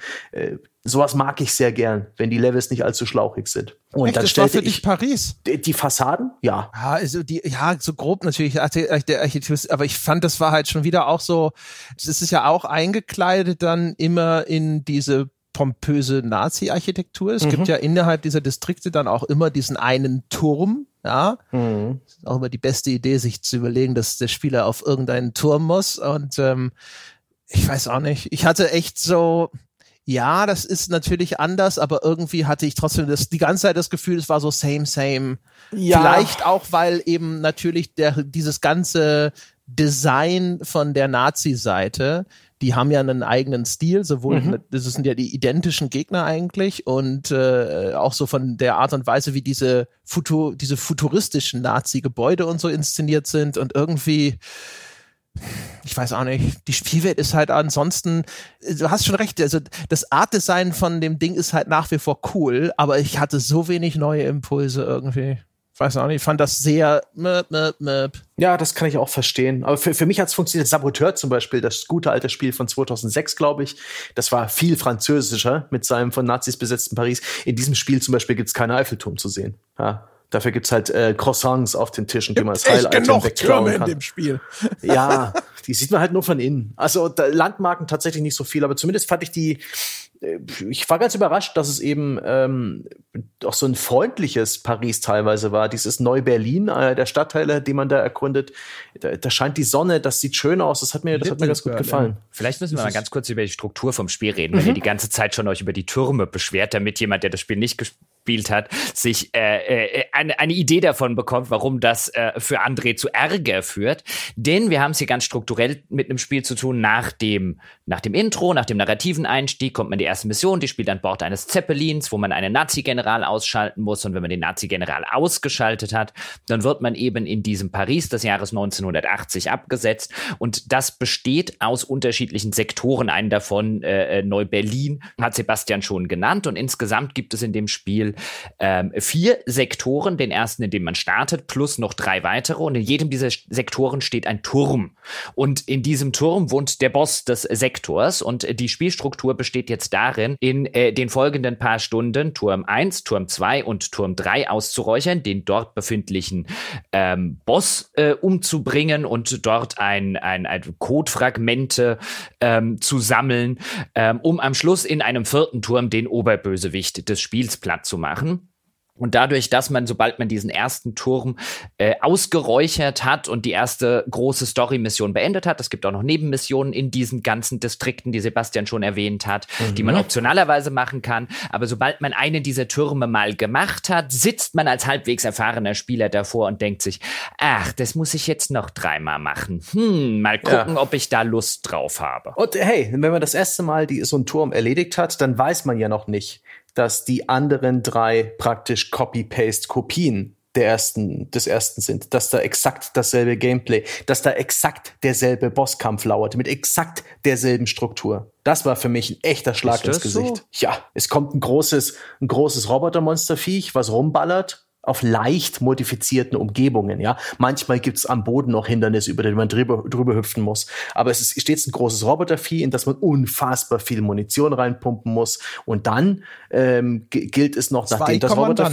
Hm? Ich wollte nur ja, und dann gilt es noch zwei Nazis zu töten, immer zwei Kommandanten, die dann jeweils einen Schlüssel fallen lassen. Und mit diesen beiden Schlüsseln öffnet man dann ein Terminal, um irgendwie Zugang zu einem Computer McGuffin zu erhalten, der mir egal ist, über den ich nichts weiß und der mir nichts bedeutet. Sogar beim letzten Level, wo man hätte ein bisschen was anders machen können. Exakt dieselben Strukturen, keinerlei Überraschung. Blach. So.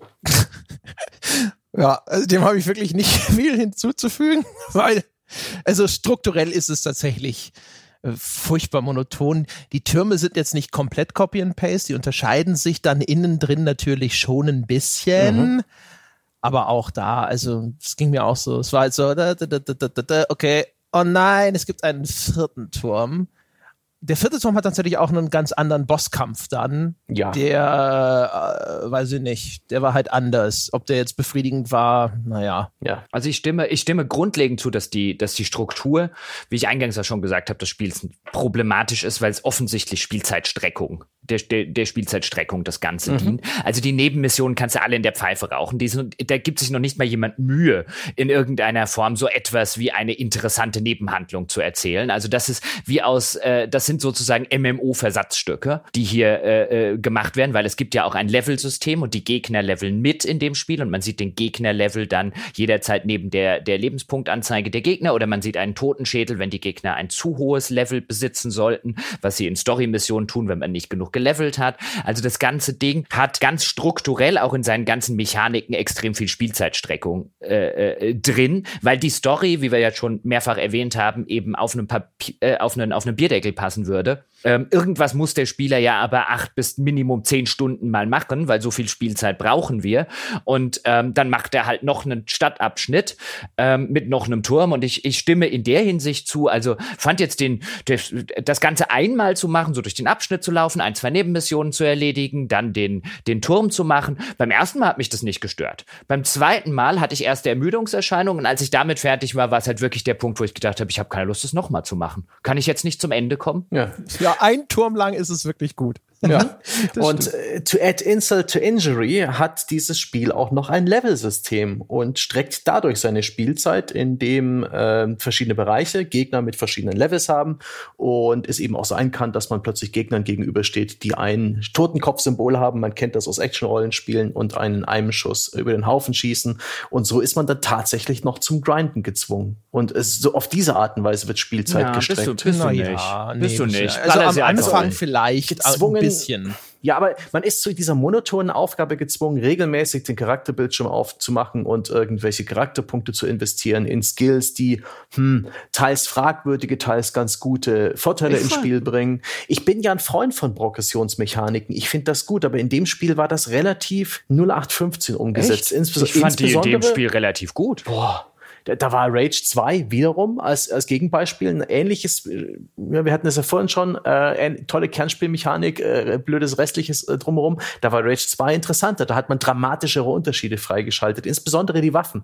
Du bist in diesem Spiel in Youngblood gezwungen, deine Waffen zu upgraden, weil da machen sie einfach mehr Schaden. Und so investiert man Silbermünzen, die man äh, überall im Spiel auflesen kann, aber vor allen Dingen in besonderen Kisten findet und als Belohnung für Haupt- und Nebenmissionen und Challenges bekommt. Diese Silbermünzen investiert man in Waffen-Upgrades und die machen die Waffen in allerlei Belangen besser. Da gibt's noch spezielle Set-Boni und die Möglichkeit später, wenn man sie einmal alle geupgradet hat, ab einer gewissen Levelgrenze, ich glaube 20 oder 25, alle diese Upgrades noch mal weiter zu upgraden, damit sie noch mächtiger sind. Und das muss man tun, um irgendwie Schaden anzurichten. Das ist praktisch Pflicht. Und das fand ich als, fand ich als äußerst monoton und langweilig. Und das hat, das sah auf der einen Seite cool aus. Die Waffen haben dadurch echt ein anderes Aussehen bekommen. Auf der anderen Seite war das einfach so eine Fleißarbeit für mich. Und ach, Gut, ich meine, wenn man die, die, die grundlegende Upgrade-Struktur, wenn man das nicht mag, ähm, dann, dann kannst du die meisten Rollenspiele. Ja, also ich fand nämlich jetzt tatsächlich, das finde ich ganz interessant, weil ich fand sowohl das Skills, also die sind jetzt weit davon entfernt, irgendwie so richtig gut oder so zu sein.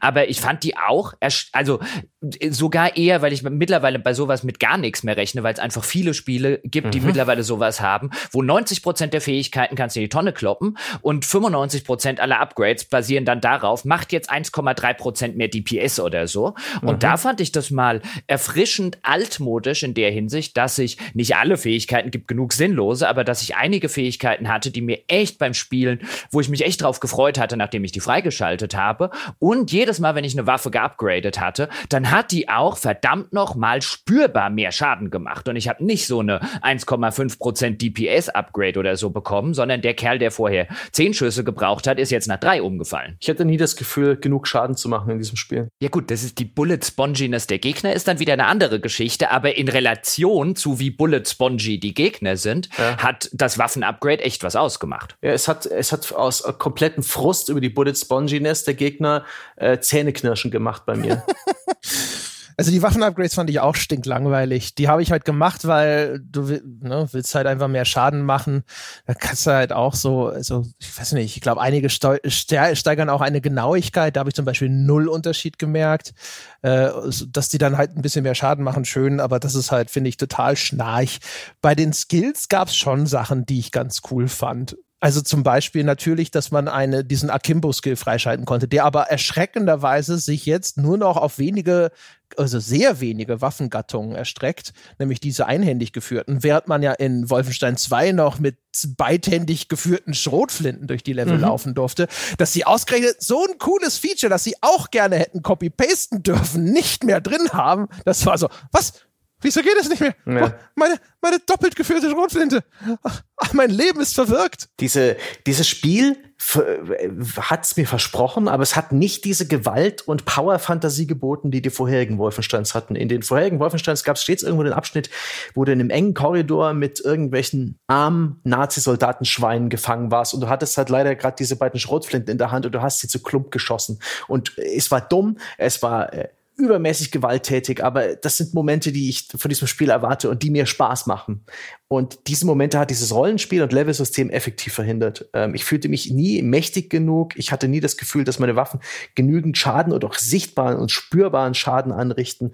Und äh, es gab auch einige Lichtblicke. Beim Waffen-Upgrades beispielsweise kann man verschiedene Verhaltensweisen der Waffen freischalten, Feuermodi oder wie Projektile sich verhalten, ob die Explosion größer wird von so einem Granatwerfer mhm. oder ob die in Einzelgranaten mhm. zerplatzen und so weiter. Aber all das hat äh, dafür halt ich mag sowas. Ich mag Waffen-Upgrades, die die Art und Weise verändern, wie die Waffe sich verhält. Aber ich würde sie gern finden im Spiellevel. Ich würde mir die nicht gern aus dem Menü raussuchen. Ich finde, es ist das langweiligste auf der Welt, meinen Charakter in einem Menü zu verbessern, als ich finde es so spannend, wenn ich irgendwo eine Kiste finde und ich mache sie auf und da drin ist was Cooles. In diesem Spiel gibt es nichts Cooles zu finden. Es gibt jede Menge versteckte Kisten, es gibt jede Menge äh, Nebenmissionen, aber alles, womit dieses Spiel belohnt, sind Erfahrungspunkte und Upgrade-Währung. Und das ist das Langweiligste, was es gibt. Das, das bremst meine Motivation, so ein Progressionssystem mitzumachen, wie nichts anderes. Wenn alles, was ich in diesem Spiel er erreichen kann, äh, jeder Sieg, jede, jedes Auskundschaften, jede Schatztruhe, wenn nichts anderes passiert, passiert als hier entweder ein bisschen Munition und Rüstung, Heil-Items und halt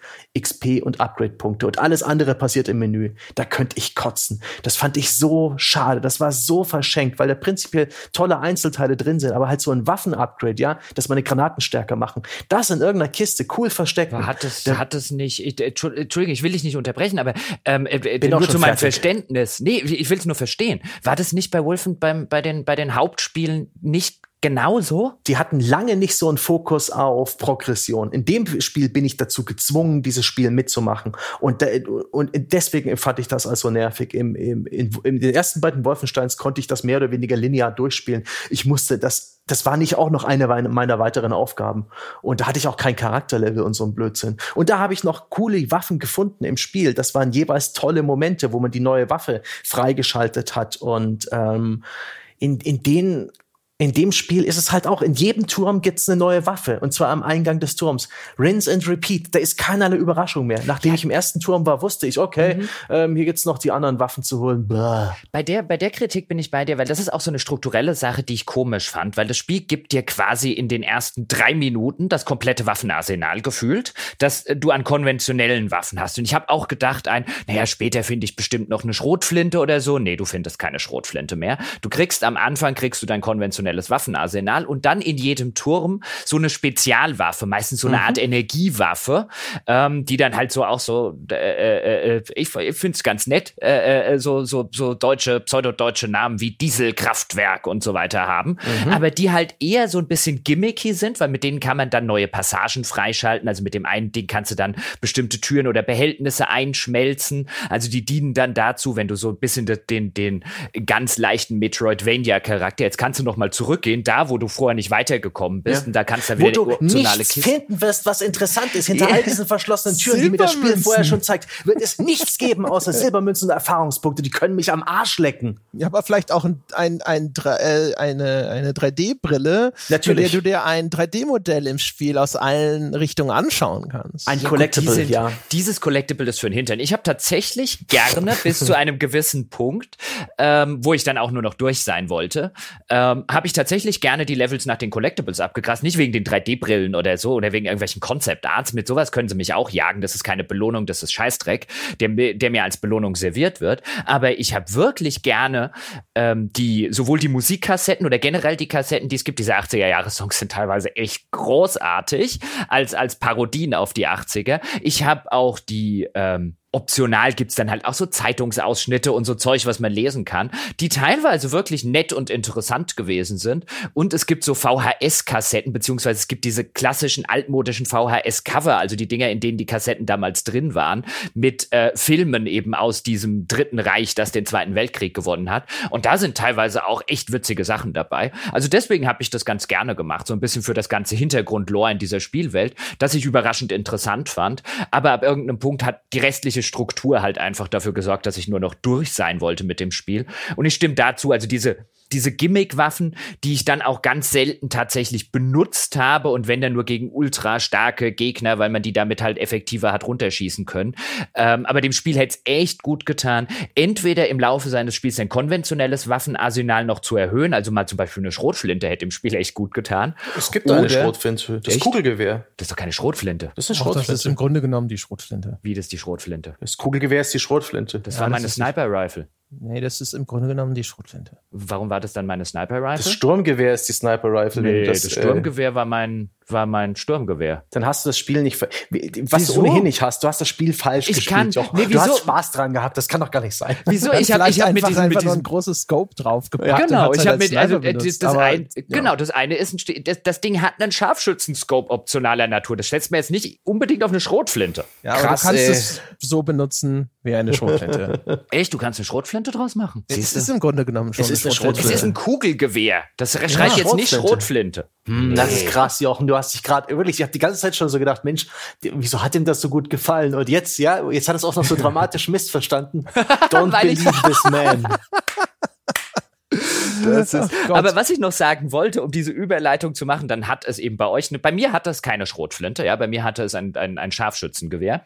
Ähm, es hätte auch wirklich Fähigkeiten brauchen können. Also irgendwie, das, sowas hatte dann zum Beispiel noch Rage 2. Ab irgendeinem Punkt war ich halt da und ich hatte mein Sturmgewehr aufgebessert. Das war wirklich 99 Prozent habe ich am effektivsten mit dem Sturmgewehr gemacht und zwar schon in diesem zweiten Turm. Und dann kam halt Gameplay-variationstechnisch nichts. Das Spiel hat mich nie gezwungen, eine andere Waffe oder ganz selten eine andere Waffe einzusetzen außer eben, selbst, selbst wenn die Gegner eigentlich nicht sonderlich anfällig für die Waffe waren, ging's gefühlt schneller, halt ein paar Mal mehr drauf zu schießen, anstatt jetzt auch noch Waffe zu wechseln, nachher wieder zurückzuwechseln.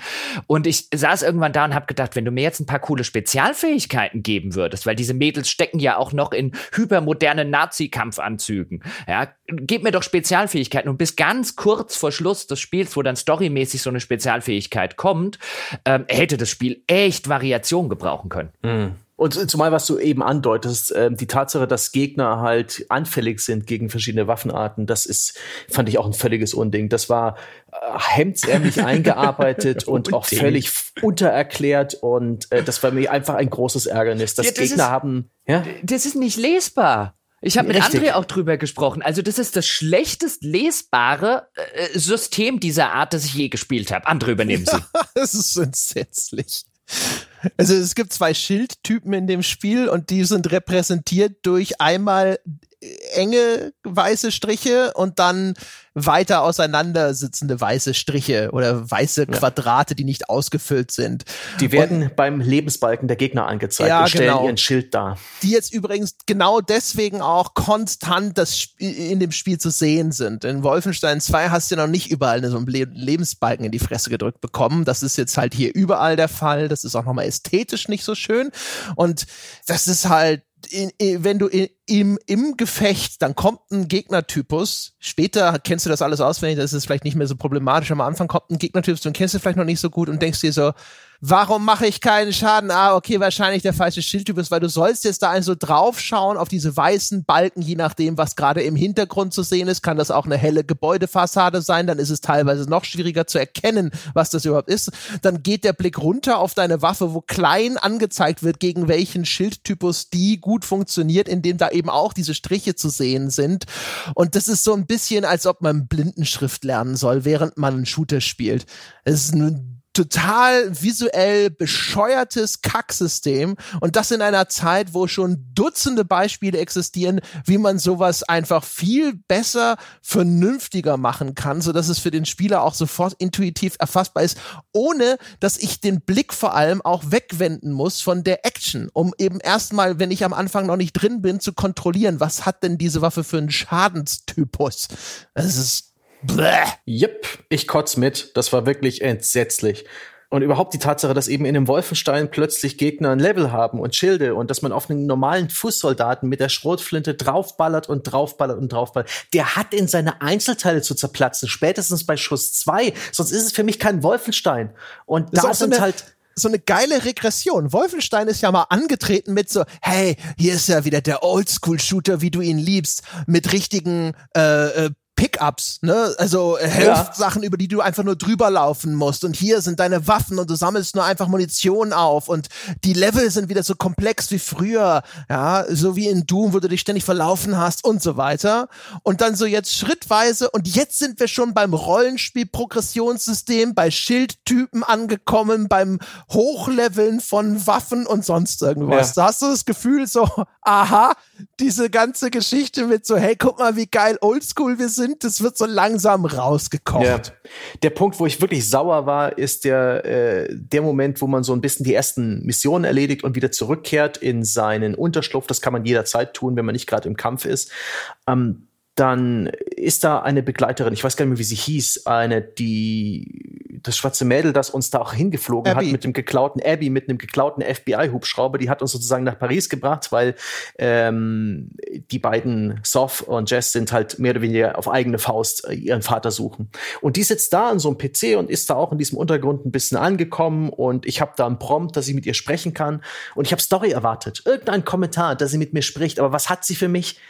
Tägliche Challenges, wöchentliche Challenges, Game as a Service Bullshit, der in diesem Spiel nichts verloren hat, Fleißaufgaben, die mir was bringen, äh, Upgrade-Währung und Erfahrungspunkte und, und monotonste Fleißarbeit. Da war ich so sauer, weil das hat in diesem Spiel nichts verloren, das bringt dem Spiel nichts, das braucht, wozu brauche ich denn eine wöchentliche Challenge? Das Spiel hat zehn Stunden Spielzeit, das werde ich unter der Woche gespielt und nie wieder angefasst haben.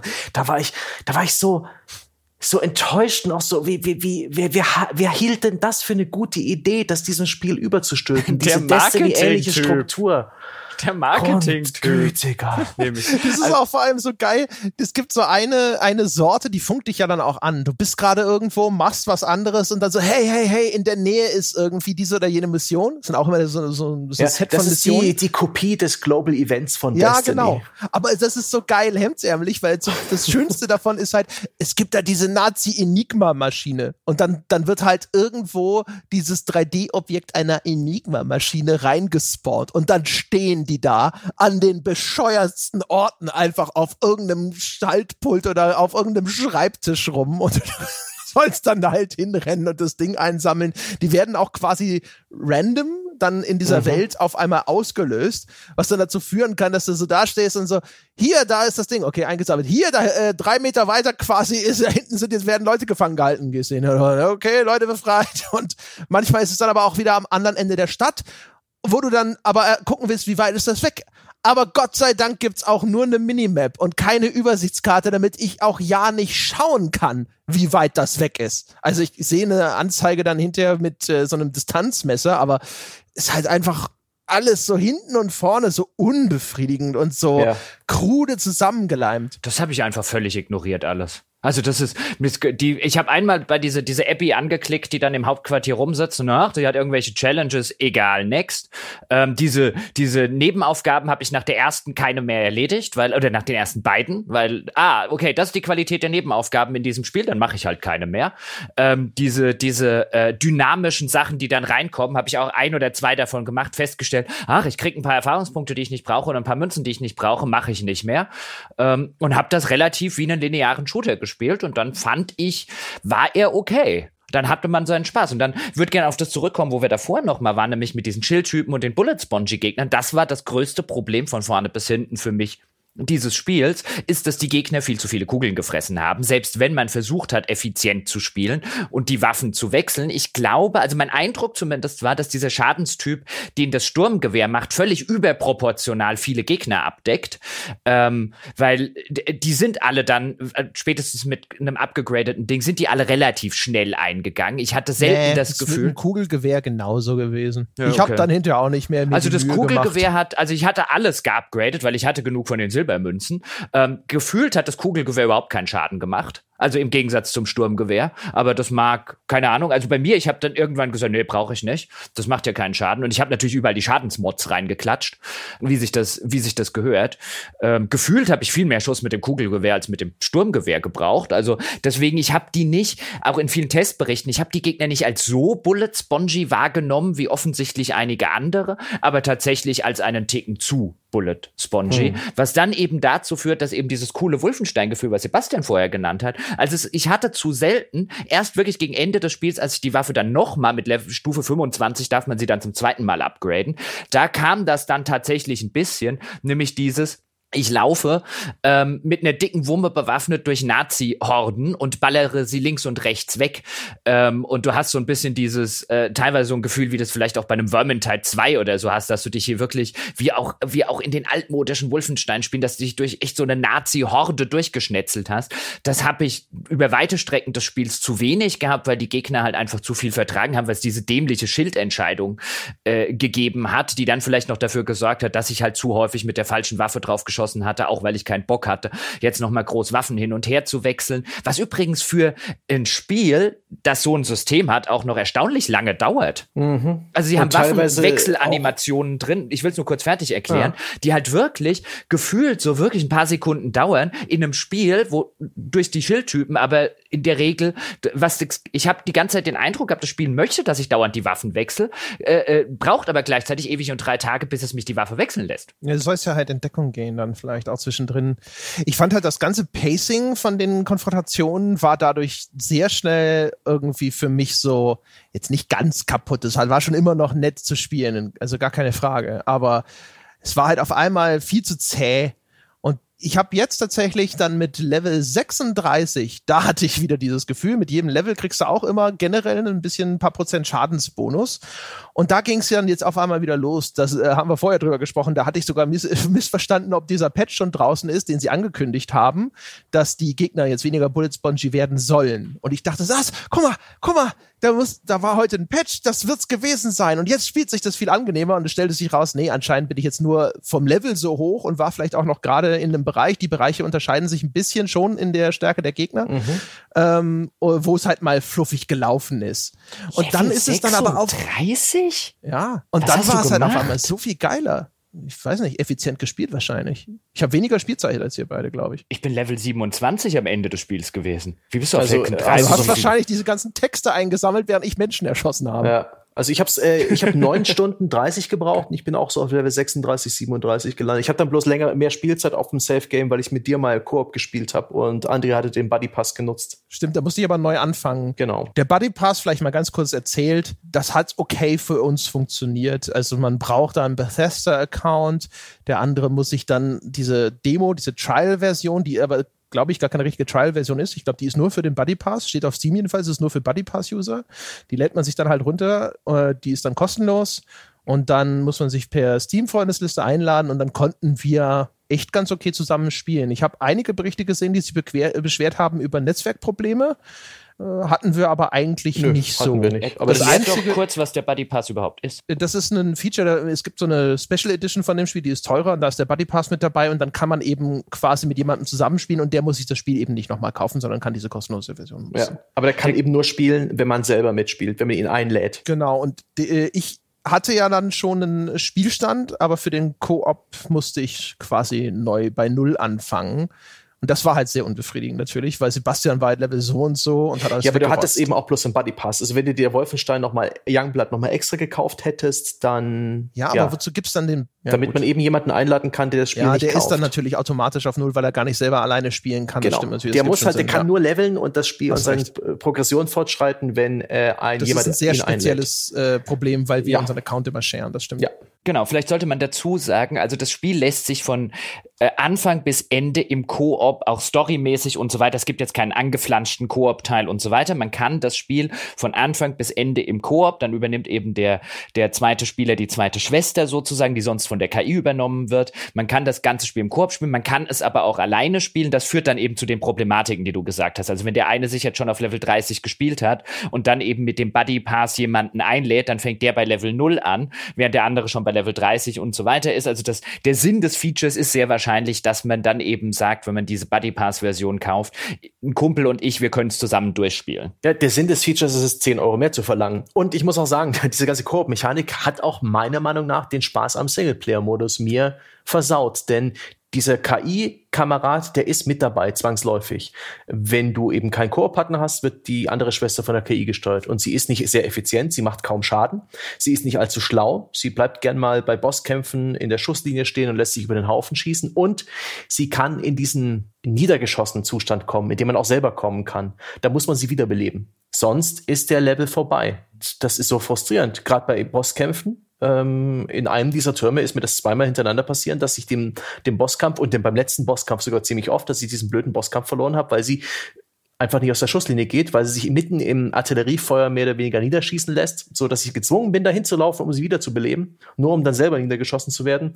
Und die es auch manchmal nicht geschafft hat, mich wieder zu beleben. Hat in 90 Prozent der Fälle geklappt, aber manchmal hat sie dann auch neben mir gestanden und nichts getan. Und das empfand ich als äußerst ärgerlich, zumal, und das ist mir beim Koop-Modus mit André aufgefallen, die Gegner-Agro, ja, so ein Rollenspielbegriff. Wen greifen die Gegner an?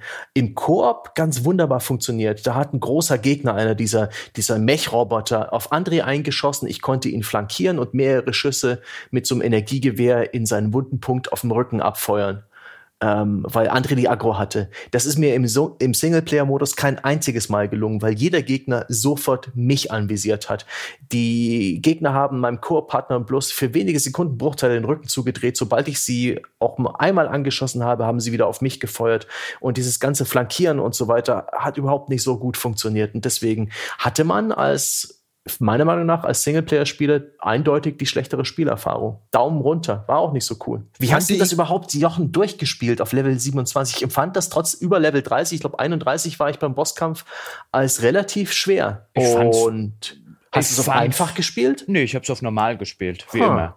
Ich fand's ah. nicht, ich fand's nicht einfach. Ich bin allerdings auch nicht ein einziges Mal so gestorben, wie du das gerade sagst, weil man hat, die kann man dann im Laufe des Spiels auch einsammeln, da gibt es spezielle Kisten, die man aufmachen kann. Man hat sozusagen, ja, wie so Leben in einem mhm. Jump-and-Run-Spiel. Gemeinsam beide, geteilte ge Leben, ja. Genau, und wenn beide Schwestern sterben, wenn eine im Sterben liegt, also äh, auf null Lebensenergie runtergeschossen wird, kann die andere sie eben wiederbeleben, wie du gerade gesagt hast. Und wenn beide Schwestern sterben, verliert man eins dieser Leben und optionalerweise kann man bis zu drei Leben haben, wenn man die halt auch entsprechend einsammelt, wenn man sie jetzt wieder wieder äh, verliert. Und mir ging es schon so, dass ich mal Leben verloren habe, aber ich musste nie ähm, ein Level neu starten oder einen Kampf neu starten. Also ich habe nie alle Leben verloren oh. im ganzen Spiel.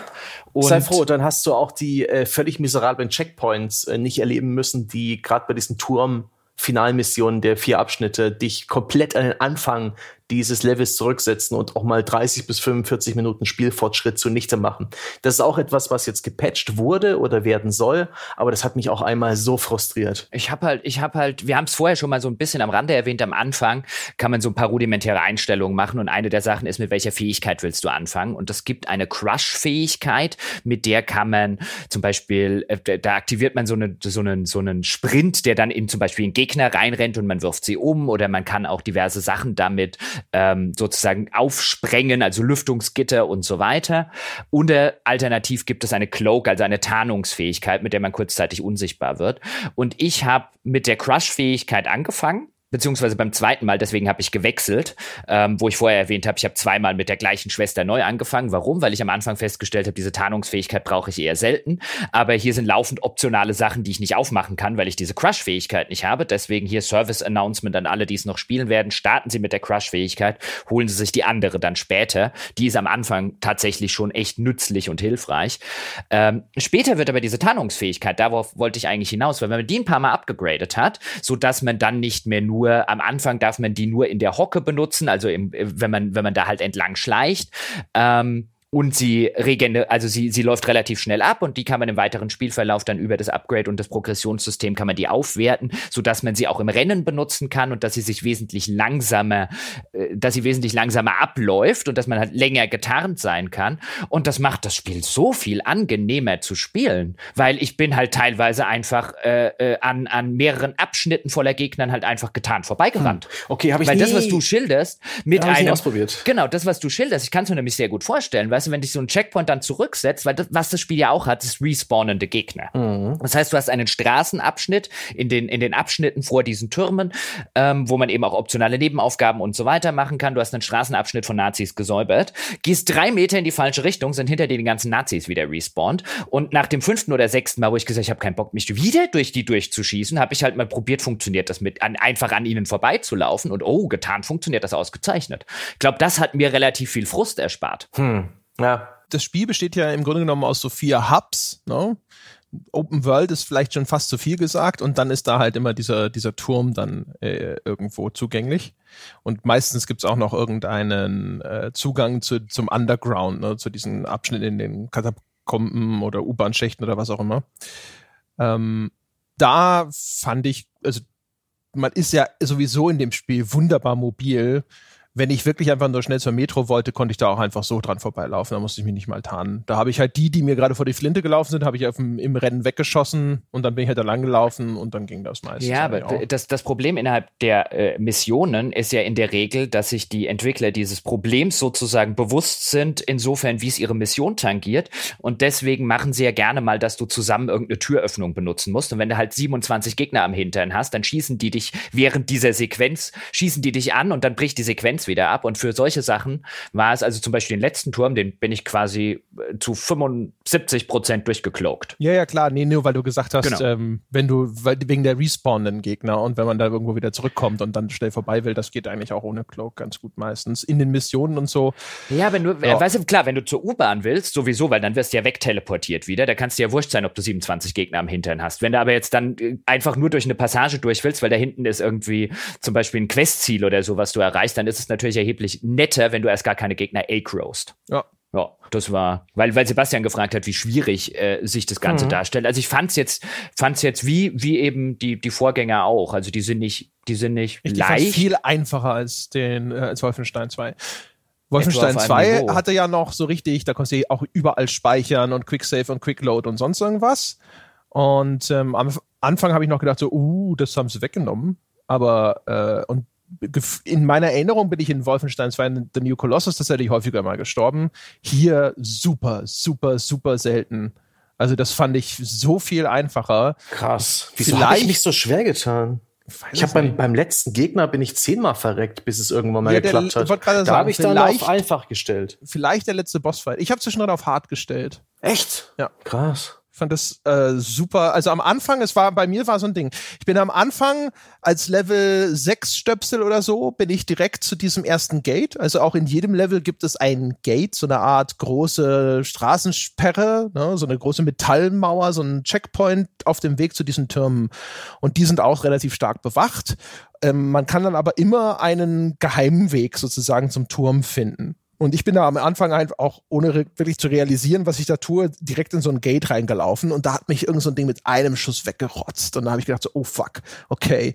Ähm, das, äh, das Spiel meint es ernst und war dann eine Zeit lang auch vorsichtiger und habe ein, zwei Nebenmissionen gemacht und dann bin ich, glaube ich, auf so einen Level in, hinterher da reingestartet, habe dann auch diesen Geheimgang immer gesucht und sonst irgendwie, ich glaube, ich war danach ich glaube dann mit Level 12 oder so, weiß es nicht mehr. Man levelt am Anfang super schnell, finde ich auch. Und auf jeden Fall, ich glaube, dass ich halt nie mehr aus dem Zustand des relativen Überlevelsein rausgekommen bin. Danach, bis auf den, den finalen Bosskampf, der war dann tatsächlich, was habe ich auch drei Anläufe gebraucht, weil das halt auch einfach, der ist halt auch ein bisschen zickig. Ja, der, also der, der letzte Boss war mit, mit weitem Abstand der schwierigste. Ich war die ganze Zeit an, underlevelt. Ich hatte dauernd Totenkopfgegner. Ich habe übrigens, weil André, fand ich ganz witzig, weil André mir gesagt hat, die hat das ja vor mir gespielt.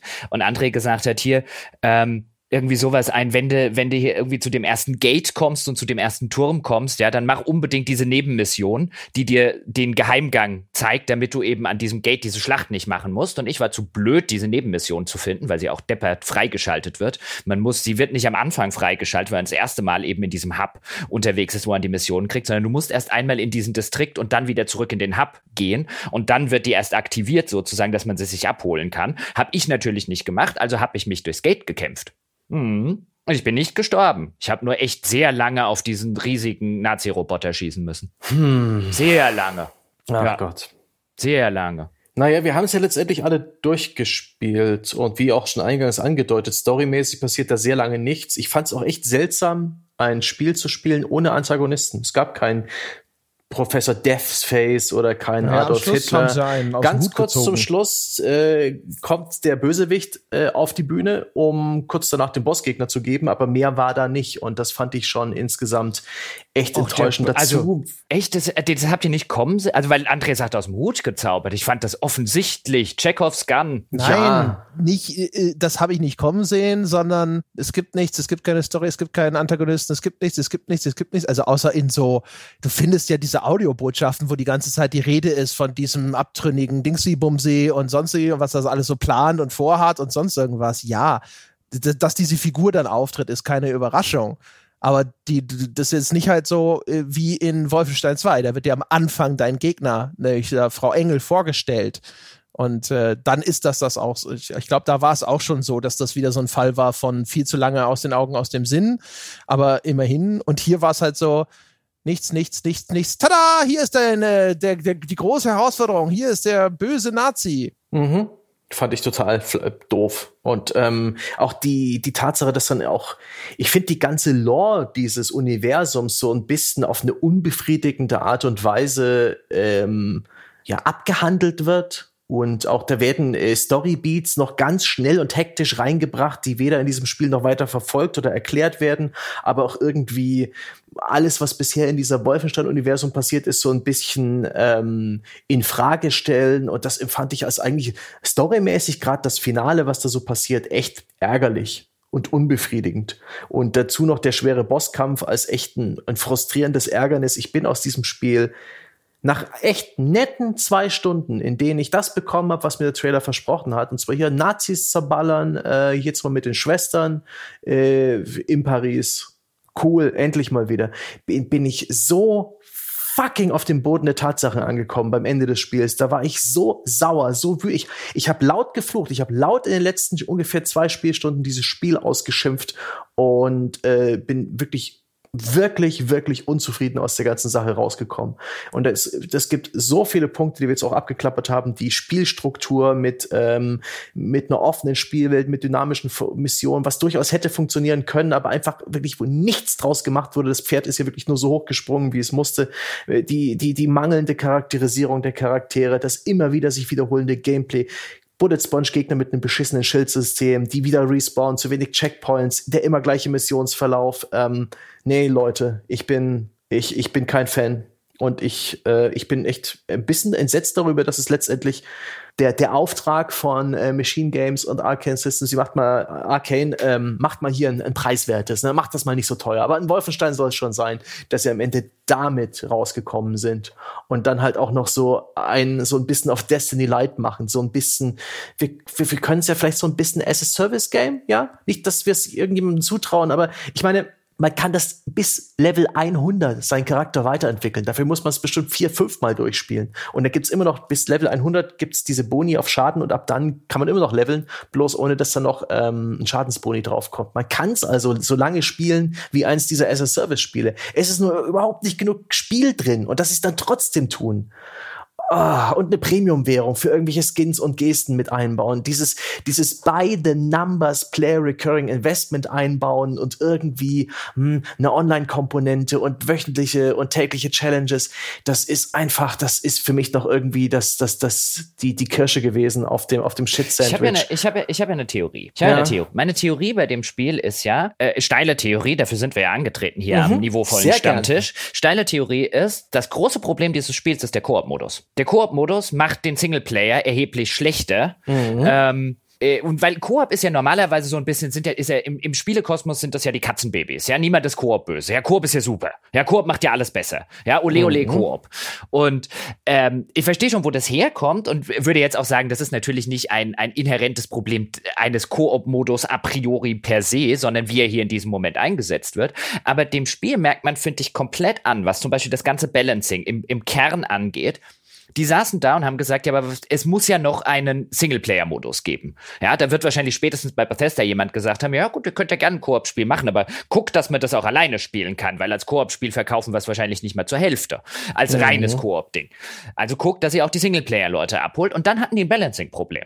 Da haben die nämlich das Balancing-Problem ein und deswegen wahrscheinlich auch Bullet-Spongy-Gegner und so weiter, weil halt der, der menschliche Spieler so viel kompetenter ist als die KI-gesteuerte Schwester. Wie balancieren wir den ganzen Spaß auch nur halbwegs aus? Und was ist das Erste, was du machst, wenn du eine, wenn du solche Balancing-Issues hast? Deswegen haben wir solche Systeme übrigens auch bei Assassin's Creed und Co. Du baust Level-Systeme ein. Weil wenn mhm. du ein mhm. Level-System hast, kannst du halbwegs das Balancing kontrollieren. Dann kannst du nämlich mitlevelnde Gegner zum Beispiel machen oder kannst Gebiete abteilen, weil du halt einfach sagst, die Gegner sind hier höheres Level. Du weißt jederzeit, wie sozusagen, wie weit in der Progression der Spieler schon mal fortgeschritten ist. Du weißt jederzeit ein, wenn du zum Beispiel sagst, okay, hier, das balancen wir jetzt mal auf Level 15, dann weißt du ungefähr, wie viele Skillpunkte der Spieler hat, wie er die unter Umständen investiert hat, wie viel Silbermünzen er für seine Upgrades gekriegt hat und so weiter und so fort. Und sobald dieses Level-System einmal steht, dann ist der Schritt hin zu Quests, ja, gut, musst du nicht sonderlich viel erklären, hin zu irgendwelchen Challenges, für die du wieder Erfahrungspunkte bekommst, damit du im Level aufsteigst und so weiter und so fort. Sobald du das einmal etabliert hast, das siehst du bei so vielen Spielen, die das gemacht haben, wahrscheinlich grundlegend aus Balancing-Gründen im ersten Schritt, weil du es dann viel leichter hast, gerade größere Spiele mit Open-World-Aspekten und so weiter auszubalancieren. Und sobald das einmal steht, dann ist der Weg dahin, jetzt packen wir noch diese Progressionskarotte dazu und jetzt machen wir noch dieses und jetzt machen wir noch jenes. Viel leichter. Hätten die das von Anfang an als reinen Singleplayer-Shooter konzipiert, so wie die anderen Wolfensteins davor gewesen wären, wäre meine Vermutung, dass wir viele von den Sachen, die du dich auf, über die du dich jetzt mhm. beschwerst, gar nicht gehabt hätten. Wobei ja. man dazu sagen muss, als wir beide das im Koop gespielt haben, fand ich es schwieriger, als im Singleplayer-Modus. Ich weiß nicht, wie es dir ging. Du hattest den höheren Spielerlevel. Vielleicht lag das auch nur ja. daran, dass ich so unterlevelt gewesen bin. Möglich. Ich fand es auch schwerer, aber das hat, offensichtlich hat es irgendwie das äh, Leveling ein bisschen hochgezogen, die Gegner schwerer ja, gemacht, genau. weil wir zwei menschliche Spieler waren. Aber das Balancing Und fand ich im Singleplayer tatsächlich angenehmer, als als wir Koop gespielt ja, haben. Aber das, äh, das zeigt ja eigentlich auch nur, dass diese Designentscheidung funktioniert hat letztendlich. Mehr oder weniger. Ja gut, aber wahrscheinlich liegt das halt schlicht und ergreifend daran. Ähm, das würde mich jetzt mal interessieren, weil ich habe den Koop nicht gespielt. Also Sebastian war Level Pan 30 und du warst Level 1, André. Und ja, wie, aber ich war dann sehr schnell Level 14 oder so, weil ja, okay, ich ja seine dann, Erfahrungspunkte quasi auch. Okay, dann wärst du Level 14, aber das heißt trotzdem, weil man mit jedem Levelaufstieg ja 2% mehr Schaden macht sind das ja durchaus bei 20 Level, die dann noch zwischen euch lagen, 40% unterschiedlicher Schaden. Das ja, heißt, dazu, wenn, wenn die, wenn die, Moment, lass mich die Frage fertigstellen. Mhm. Die, die, äh, die Gegner waren dann dein Level, Sebastian, oder Andres Level? Die waren nominell viel höher im Level als ich aber ich hatte das Gefühl, dass ich trotzdem erstaunlich effektiv war gegen diese Gegner. Also viel effektiver, als ich in meiner Erinnerung im Singleplayer gegen Le äh, Gegner war, die so viel über mir waren. Aber, Aber dafür haben sie wieder sehr viel mehr Schaden gemacht. Es war echt seltsam. Also vielleicht war es echt nur diese komische Konstellation, dass Sebastian und ich so unterschiedlich gelevelt waren. Es ist halt schwierig, dann hinter der mhm. genau den Finger drauf zu legen. Ich hatte den Eindruck, ich starb etwas zu schnell als ich äh, als zuletzt von dem Levelpunkt im Singleplayer gewohnt war. Also als hätten sie so einen Mittelwert zwischen uns beiden da gebildet, so vom Eindruck her. Ich hatte nicht das Gefühl, dass du so mega overpowered warst, obwohl du schon erkennbar viel effektiver warst. Mhm. Und ich hatte aber auch nicht das Gefühl, dass ich so völlig einfach nur komplett hilflos war. Ich wurde nur super schnell halt weggerotzt immer. Ähm, ja, keine Ahnung. Meine KI im Singleplayer, muss ich sagen, natürlich war die nicht so angenehm wie ein menschlicher Mitspieler, aber für so eine, ich, ich spiele jetzt den Part des äh, Koop-Partners KI, hatte ich eigentlich relativ wenige Probleme. Die war sehr zuverlässig im Wiederbeleben. Mehr hat als sie du. bei dir, hat sie bei dir, ah, okay, okay, Touché. Hat sie bei dir auch regelmäßig gesagt, ey, guck mal, guck mal, hier ist was Cooles. Um, dann gehst du hin und sie steht vor nichts. nee, ich kann mich gar nicht erinnern, dass sie je gesagt hat, Doch, hier ist was Cooles. Doch, also bei mir hat sie das auch relativ häufig gesagt, aber sie stand in der Regel im immer in der Nähe von irgendetwas. Wo ich mir, irgendwann habe ich mehr oder weniger gesagt, weil es hat sie immer gesagt, wenn wir so an so einen von diesen, von diesen Kisten gekommen sind, bei dem man so ein, so ein geteiltes Leben rausziehen kann. Und weil ich die meiste Zeit immer drei von denen hatte, weil ich die echt selten verblasen musste, habe ich mir beim 20. Mal, wo sie gesagt hat, guck mal, Schwester, hier ist was Cooles, wo ich gesagt, nein, diese Kisten sind nicht cool. Die ja. sind uncool. Für mich war die nur ein Schalter- und Wiederbelebungsroboter. Ich habe die, ehrlich gesagt, für mich hätte, äh, jetzt mich hinterher gefragt, hey, war die bei dem Kampf dabei? Oder stand die noch woanders? Ich hätte sie nicht sagen können. Das, das ich habe mein aber, Ding gemacht und das war's. Aber auch, auch das ist so ein bisschen Teil von dem, was ich meinte, mit dem der Koop ist hier auf eine ganz seltsame Art und Weise völlig unnötig, außer man spielt ihn gerade. Also sie mhm. hätten diese zweite Schwester, hätten sie außer diesem Schalterautomaten, weil du halt bei manchen Schaltern mussten beide Schwestern drücken, aber es ist nicht so, als würde das in irgendeiner Form mal gameplay-technisch in ein Rätsel oder sonst was eingebaut werden. Es ist einfach nur ein, du drückst einen Schalter und dann drückt automatisch die KI den Schalter auch und auf und dann geht irgendwas aus. Also diese ganze Be KI-Begleiterin hätte man komplett im Singleplayer streichen können. Also was ich nie, wirklich nicht so ganz verstehe, ist, warum hat man nicht einen Koop-Modus gemacht, so altmodischen Koop-Modus und hat den ausbalanciert und hat dann einen Singleplayer-Modus gemacht, wo halt die andere Schwester halt einfach nicht die ganze Zeit auch noch äh, mitrennt und hat den ausbalanciert, halbwegs auf, auf Singleplayer. Es wäre das bessere Spiel gewesen. Also ich hätte diese KI-Begleiterin nie gebraucht. Sie stand jetzt auch nicht im Weg oder so. Sie war halt einfach nur, weil sie war halt völlig unnötig. Sie war halt wie halt der, sagen, der dritte Torhüter bei einer WM. Das übergreifende Ding ist halt immer noch wahrscheinlich Geld. Also erstens nicht Geld, um das ich, ich glaube nicht, dass ein, irgendein Modus richtig gut ausbalanciert ist in dem Spiel. Ähm, und auch, ich weiß nicht, die, die, die offizielle Version der Entwickler jetzt in allen Ehren, aber ich meine, ist es auch gut möglich, dass das so ein Spiel ist, da hat man sich zusammengesetzt und gesagt, okay, bislang mit den Verkaufszahlen, das funktioniert noch nicht so gut, was können wir denn machen? Ja, und dann sowas wie, wir könnten Koop probieren, wir könnten 80s probieren, 80s ist doch gerade voll hip hier, Stranger Things und so.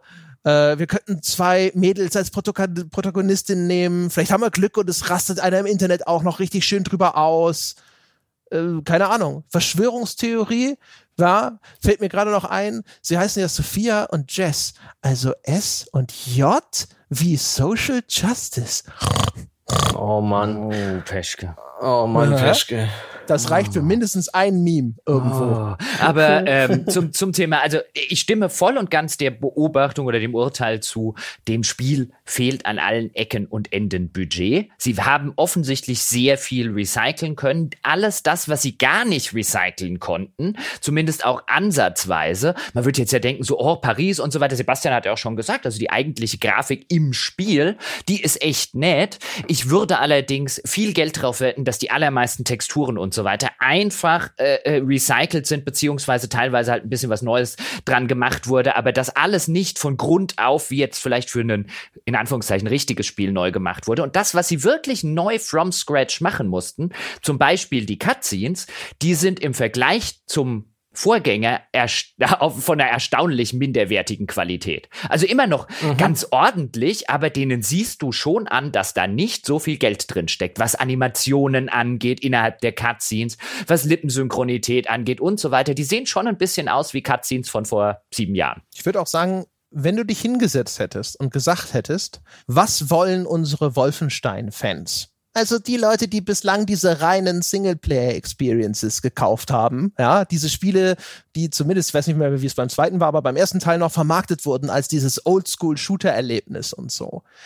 Ich glaube nicht, dass deine Antwort gewesen wäre, die wollen Koop und die wollen äh, Rollenspielsysteme. Also das sieht für mich halt auch aus wie okay, wie können wir diese Zielgruppe erweitern? Es muss zugänglicher werden. Ein äh, Rollenspielsystem ist ja auch immer so ein Ding, da kann jemand sich sozusagen auf den Power-Level dann auch hochgrinden, dass es dann funktioniert, dass der Gegner halt einfach trotzdem wegballert, abgesehen sogar von dem gewählten Schwierigkeitsgrad. Ne? Koop auch immer gut, das äh, erweitert vielleicht auch nochmal die Zielgruppe, so wie man es ja damals auch bei hier äh, Bioshock und so immer versucht hat, dann einen Multiplayer-Modus dran zu klatschen und so.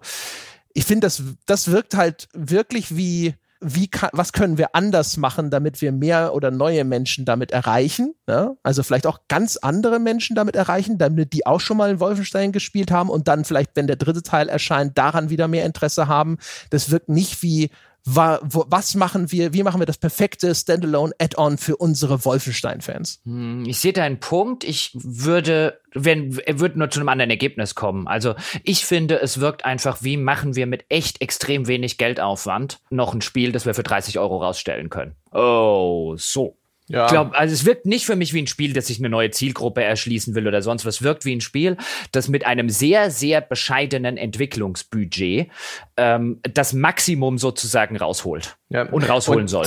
Der Typ im Anzug, der immer den, den Creative Director in Telefonkonferenzen zusammenschreit, hat auf Player Recurring Investments bestanden. Und er will, wenn das Ding irgendwann für 5 Dollar verscheuert wird, dass der durchschnittliche Spieler noch mal so viel Geld in Mikrotransaktionen ausgibt. Ich rechne fest damit, dass man doch irgendwann Silbermünzen kaufen kann, ähm, diese ja, Upgrade-Währung, ja, wenn das also Spiel einmal ein bisschen gegart ist. Ja, aber also auch da, in, also in der Hinsicht wäre es dann zumindest halbgar, äh, um in deiner Metapher zu bleiben. Mhm. Aber ich war, äh, ich habe gesehen, es gibt offensichtlich eine Premium-Währung. Ich habe sie nicht ein einziges Mal auch nur ansatzweise, also nicht nur nicht gebraucht, sondern auch ein, weißt du, auch in anderen Spielen, wo du sagst, ich habe nicht gebraucht, mhm. ja, habe ja auch, ich hatte immer viel mehr von diesen Münzen, als ich je hätte ausgeben können. Das ist ja, das ist ja nicht die Premium? Also es gibt ja Sachen, die kannst du nur mit Premium-Währung kaufen, aber ich gebe dir völlig recht. Äh, der Effekt, den du, den habe ich eigentlich auch so. Ich habe dann vorsätzlich danach geschaut. Aber es wäre mir, hätte ich nicht gewusst, dass es das gibt und hätte mich nicht interessiert, wofür ich es denn bitte schön ausgeben soll. Ich, es wäre mir nicht mal aufgefallen. Wo, kannst, wo, wo geht das denn? Ich habe im Spiel nichts gefunden. Bei den Helmen und bei den Anzügen gibt es welche, die du nur mit Gold kaufen kannst. Wenige. Ah, ach, da, wo ich nie geguckt Okay. Richtig. Es die gibt auch, die, auch die diese, diese Gesten, mit denen man ähm, seinen Koop-Mitspieler buffen kann. Die gibt es auch in verschiedenster Form mit Gold zu kaufen. Und auf der Konsolenversion, aktuell nicht in der PC-Version, kann man sich auch XP und Gold-Booster kaufen, die für 10 Minuten deine erhaltenen Punkte ähm, erhöhen. Kann man auch mit dieser Premium-Währung kaufen. Und natürlich steht diese Premium-Währung zum Verkauf in Paketen von 500 bis 2500 Goldbars, also von 5 bis 20 Euro kann man dafür ausgeben. Ne? Wer mehr kauft, der spart dabei. Hm? Und ich bin mhm. mir sicher, die Goldbars wird man langfristig auch noch viel mehr Funktionen im Spiel einsetzen können. Und äh, alles, was dem Spiel noch gefehlt hätte, wäre dieses Bild mit der DLC-Roadmap, ja. We've got plans for Wolfenstein Youngblood. Bin froh, dass sie sich das gespart haben. Elend nochmal. Ich will noch eine Sache, bevor wir, bevor André jetzt auch langsam so vielleicht zum Ende kommen würde, mhm. bevor ich ihn unterbrechen muss. Ich würde noch gerne eine Sache ansprechen, weil ich das auch ein bisschen, also in dem ganzen Kontext, worüber wir jetzt gerade geredet haben, was, was ist das für ein Spiel, wie wirkt es? Ähm, dieses Schleichen. Und Wolfenstein 2, insbesondere The New Colossus, das hatte ja äh, nur durchaus relativ für die Sorte Spiel prominente Schleichmechanik, mhm. beziehungsweise relativ prominentes. André hat das ja nicht gefallen. Als, als Bekennender in solchen Spielen will ich nicht schleichen spiele, als ich ja nachvollziehbar finde. Aber die hatten ja so diese Sache ein, es gab diese Kommandanten und mhm. äh, wenn du die lautlos ausgeschaltet hattest, konnten sie den Alarm nicht auslösen und du hattest mit wesentlich weniger Gegnern zu tun. Und ich fand das tatsächlich bei New Colossus eine ganz nette Sache, weil ich dann, weil ich auch immer mir überlegen konnte, auch jetzt habe ich mal wieder Lust zu schleichen, wenn nicht so viele Gegner und dann hast du mal wieder geschlichen, dann hast du mal wieder gesagt, ach, jetzt ist mir wurscht, ich metzel mich mal einfach durch. Das war so eine, finde ich, so eine nette optionale Geschichte, so ein bisschen Change of Pace, also ein bisschen Spieltempo verändern, mhm. je nachdem, worauf ich Lust habe. Und theoretisch ist diese Mechanik immer noch drin. Also es ist immer mhm. noch am Ende von jeder Gegnerhorde oder jeder Gegnerwelle, die irgendwo in einem Level rumsteht, laufen, laufen ein oder zwei dieser Kommandanten rum. Und es gibt auch wieder Nahkampfwaffen, ähm, nämlich ein Messer und so eine, so, eine, so eine Axt. Kann man auch am Anfang auswählen, ist auch nur, ist auch nur kosmetischer Natur. Und ähm, die kann man auch wieder lautlos ausschalten und dann wird eben so ein Alarm eben nicht ausgelöst. Und dadurch, dass sie jetzt aber riesige und teilweise, Sebastian hat es vorhin angesprochen, vertikale Level, die teilweise auf drei Ebenen und so weiter stattfinden, in denen dann auch gerne mal 30 Gegner rumtanzen, ist das halt nach dem zweiten oder dritten Mal, habe ich halt beschlossen, beschlossen, ein, nee, hier schleiche ich nicht. Das ist ja ein, ich brauche ja eine halbe Stunde, bis ich den blöden Kommandanten gefunden habe. In der Zwischenzeit habe ich ja auch alle Gegnerwellen, die der spawnt, wenn ich ihn nicht gleich lautlos ausschalte, habe ich ja auch noch umgelegt. Also das Feature ist drin, aber ich wüsste bei Gott nicht, welcher Spieler das wie in dem, wie in New Colossus tatsächlich hm. spielen wollen würde. Zumal der wird ja auch nicht mehr angezeigt, ne? In New ja. Colossus wurde dir der Kommandant doch auch immer angezeigt. So eine Art Radar gab's dafür, so ein Entfernungsmesser. Das war gut. Da mhm. konnte man sich so ranschleichen, konnte so ein bisschen austarieren, wo er denn sein könnte. Da war das Leveldesign noch mehr darauf ausgelegt, dass du dich da hinschleichen kannst. Genau. Und in dem Spiel in Youngblood ist außerdem das Schleichen noch so ein bisschen Level gegated, weil du es erst gut kannst, wie Jochen vorhin beschrieben hat, wenn man diese Stealth-Talente noch ein bisschen hochgelevelt hat, was halt eine ganze Zeit lang dauert und priorisiert werden muss. Und dann gibt's auch immerhin durchaus auch ähm, Belohnungen dafür, dass man Abschnitte unentdeckt schafft und keinen Alarm auslöst. Da gibt's ja auch Überwachungskameras, die man ausschalten muss und sowas. Das ist schon alles drin, aber es spielt eine viel zu kleine Rolle. Es gibt kaum eine Intensivierung, äh, Intensivier gibt es das Wort im Deutschen überhaupt, ein Anreiz dafür, so zu spielen. Ja, es, ist, es ist vor allen Dingen richtig schlecht als Schleichspiel, weil eben dadurch, dass diese Anzeige, wo der Kommandant denn in etwa ist, in diesen riesigen, teilweise über mehrere Stockwerke sich erstreckenden Level, ist es halt selbst mit einer voll ausgebauten Cloak-Funktion ich hab's versucht so zu spielen, aber dann ist es halt richtig mies. Dann rennst du halt gecloakt durch den durch diesen riesigen Level und suchst verzweifelt nach dem Kommandanten. Der könnte ja überall stecken und das macht keinen Spaß. Das ist nicht gut. Ständig musst du natürlich wieder mal in irgendeiner Ecke hocken und warten, bis sich die Fähigkeit wieder auflädt und dann denkst du, ach, hier war ich jetzt schon zweimal, hier ist er nicht. Wo könnte er denn noch sein? Hoch war ich da oben schon. Das ist halt einfach richtig als Schleichspiel. Also wo ich mir gedacht habe, warum nehmt ihr dann die ganze Mechanik nicht raus? Weil als Schleichspiel seid ihr echt beschissen. Ja. Ja, also das muss ich so hinnehmen. Ja, ich habe den Teil, nichts geschlichen. den Teil finde ich weird. Also ich meine, das Einzige, weswegen sich das noch gelohnt hat, ist, weil sie so eine, so eine, der, der Kommandant, der kann dann halt, wie ich es vorher schon erwähnt habe, der ordert dann Verstärkung und ich nehme an, da kommen dann halt einfach deutlich mehr Gegner. Und ähm, offensichtlich versucht er dann auch gerne nochmal Verstärkung zu ordern. Und dann kommt halt immer so eine Antwortstimme. Also beim ersten Mal ist es, verstanden, Kommandant, wir schicken Nachschub. Und äh, wenn du den Nachschub halt fertig gemacht hast, kommt so eine freundliche Stimme. Tut mir leid, Herr Kommandant, keine weiteren Soldaten Daten verfügbar. Und das fand ich immer echt lustig, so der, der wo, wo ich mir mal vorstellen musste, der Typ, der hat alle, die haben alle anderen weggeschossen, wir brauchen mehr. So, nö, sorry. Also da war diese Deu ist dann natürlich auch in der englischen Version auf Deutsch, die war so fröhlich, diese Stimme. Das fand ich toll. Der Tank ist leer, sozusagen. Ja. Und er hat das auf ja. so eine, auf so eine, es ist ja Ihr Problem, Herr Kommandant. Viel Glück. Das war super. Ja, das, wie gesagt, äh, das Spiel ist halt, das hat immer wieder seine netten Sachen. An sich irgendwo, das, das, dieses Kern-Shooter-Gameplay, das hat mir schon auch echt immer noch sogar bis zum Schluss durchaus Spaß gemacht, bis auf den letzten Bosskasten, den fand ich eher lästig. Aber ansonsten war das schon echt okay. Aber der ganze Rest, ey, ich bin mal gespannt. Ich hoffe, dass das halt jetzt nicht ein Zwischenschritt ist zum nächsten Wolfenstein, um es dann mehr zu dem zu machen, ne, was heute Usus ist. Dass das hier nicht die Degeneration hin zur Norm ist. Mhm. Ich mache mir Sorgen um das neue Doom, Doom Eternal. Wir hatten jetzt Rage 2, eine schöne Kern-Gameplay-Geschichte, versaut durch halt eine doofe Struktur. Und wir hatten jetzt Wolfenstein Youngblood, selbe Problem. Ich mache mir echt Sorgen um Doom Eternal, dass da jetzt irgendwie äh, ein, ein, komisches Progressionssystem aufgeflanscht wird, ähm, auf das ich keinen Bock habe, was mir keinen Spaß macht. Ich hoffe, dass ich hoffe wenigstens Doom bleibt seinen seinen Wurzeln und der hervorragenden Vorlage und dem Konzept des 2016er Doom Reboots treu und und kommt nicht mit irgendeinem komischen Meta- oder Progressions- oder Frei Freischaltsystem um die Ecke ähm, oder äh, offen, weiß ich nicht, mit, mit, so einer Spielstruktur wie Youngblood. Ich, ich mache mir ein bisschen Sorgen um dieses Spiel.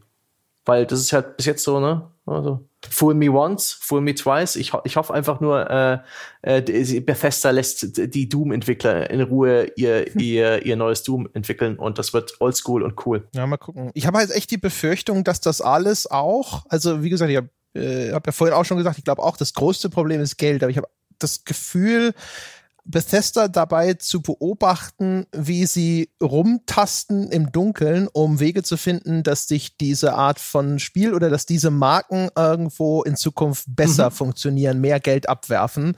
Und die Befürchtung wäre, dass das hier sozusagen so ein Ding ist, wo man auch gesagt hat, also insbesondere wenn halt überall Geld sozusagen da vielleicht knapp war, dass man gesagt hat, so, und diese Systeme, die ihr dann für das Addon entwickelt, die können wir dann weiterverwenden. Mhm. Ich freue mich schon auf die Weekly und Daily Missions in äh, Wolfenstein 3 und Doom Eternal. Ah, und die XP-Booster, die werden mir helfen.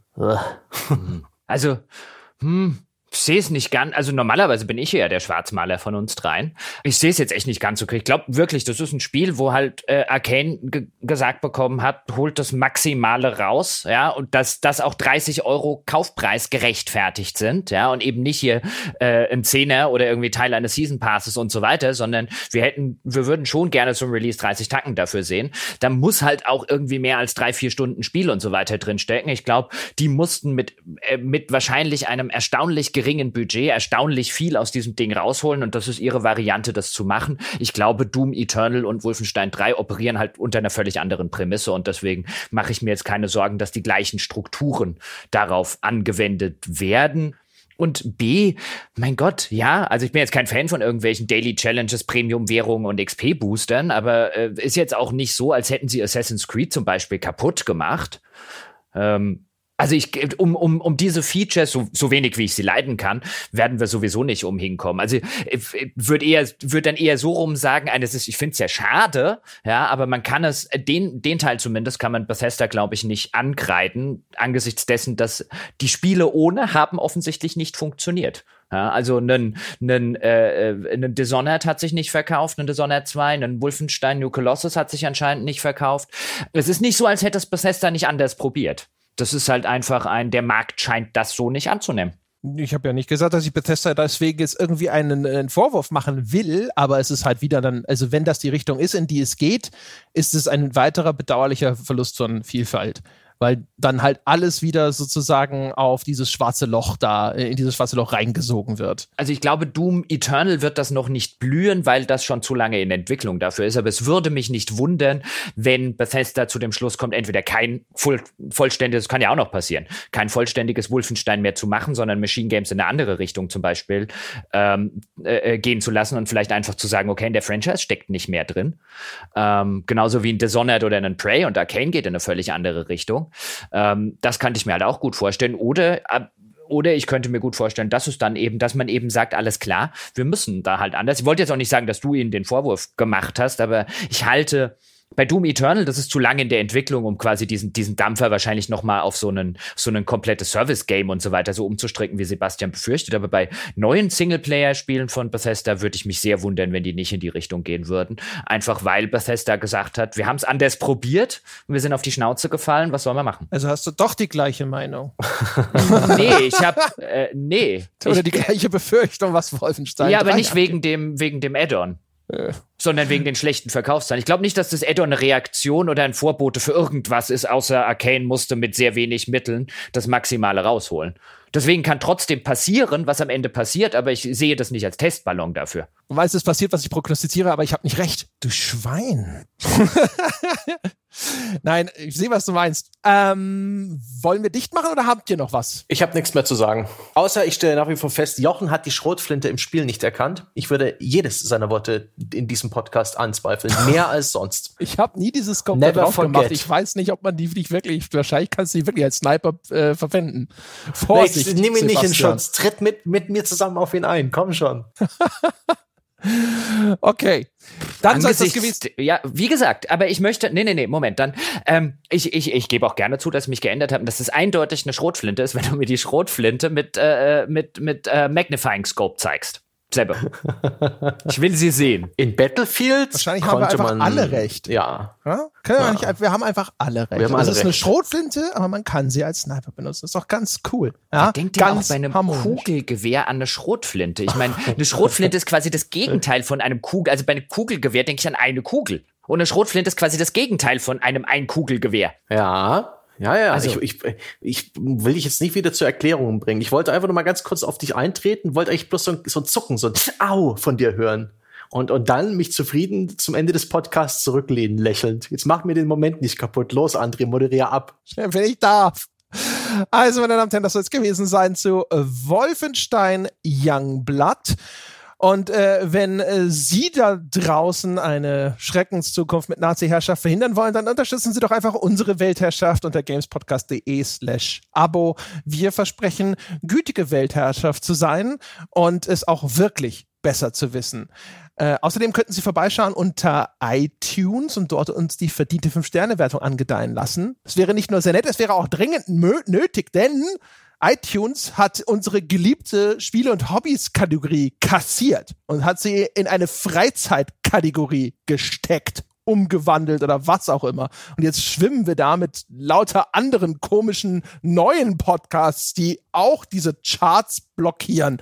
Also ihre Hilfe da draußen ist quasi dringend, dringend nötig. Und ansonsten Nazis. Ne? Nur, dass sie es wissen. Sie haben die Wahl, jetzt diese Fünf-Sterne-Wertung abzugeben oder Nazis. Und beschweren sie sich dann hinterher nicht, ja, wenn Nazis in ihrer Zukunft auftauchen. Außerdem gehen wir auf Tour im November, Dezember und im Januar 2020. Sie können Tickets kaufen unter gamespodcast.de slash Tour. Nur nicht mehr für Berlin. Berlin ist ausverkauft. Und wie immer, wenn Sie diskutieren möchten über diese Folge, über Gott und die Welt, dann besuchen Sie das Weltbeste Spieleforum unter forum.gamespodcast.de.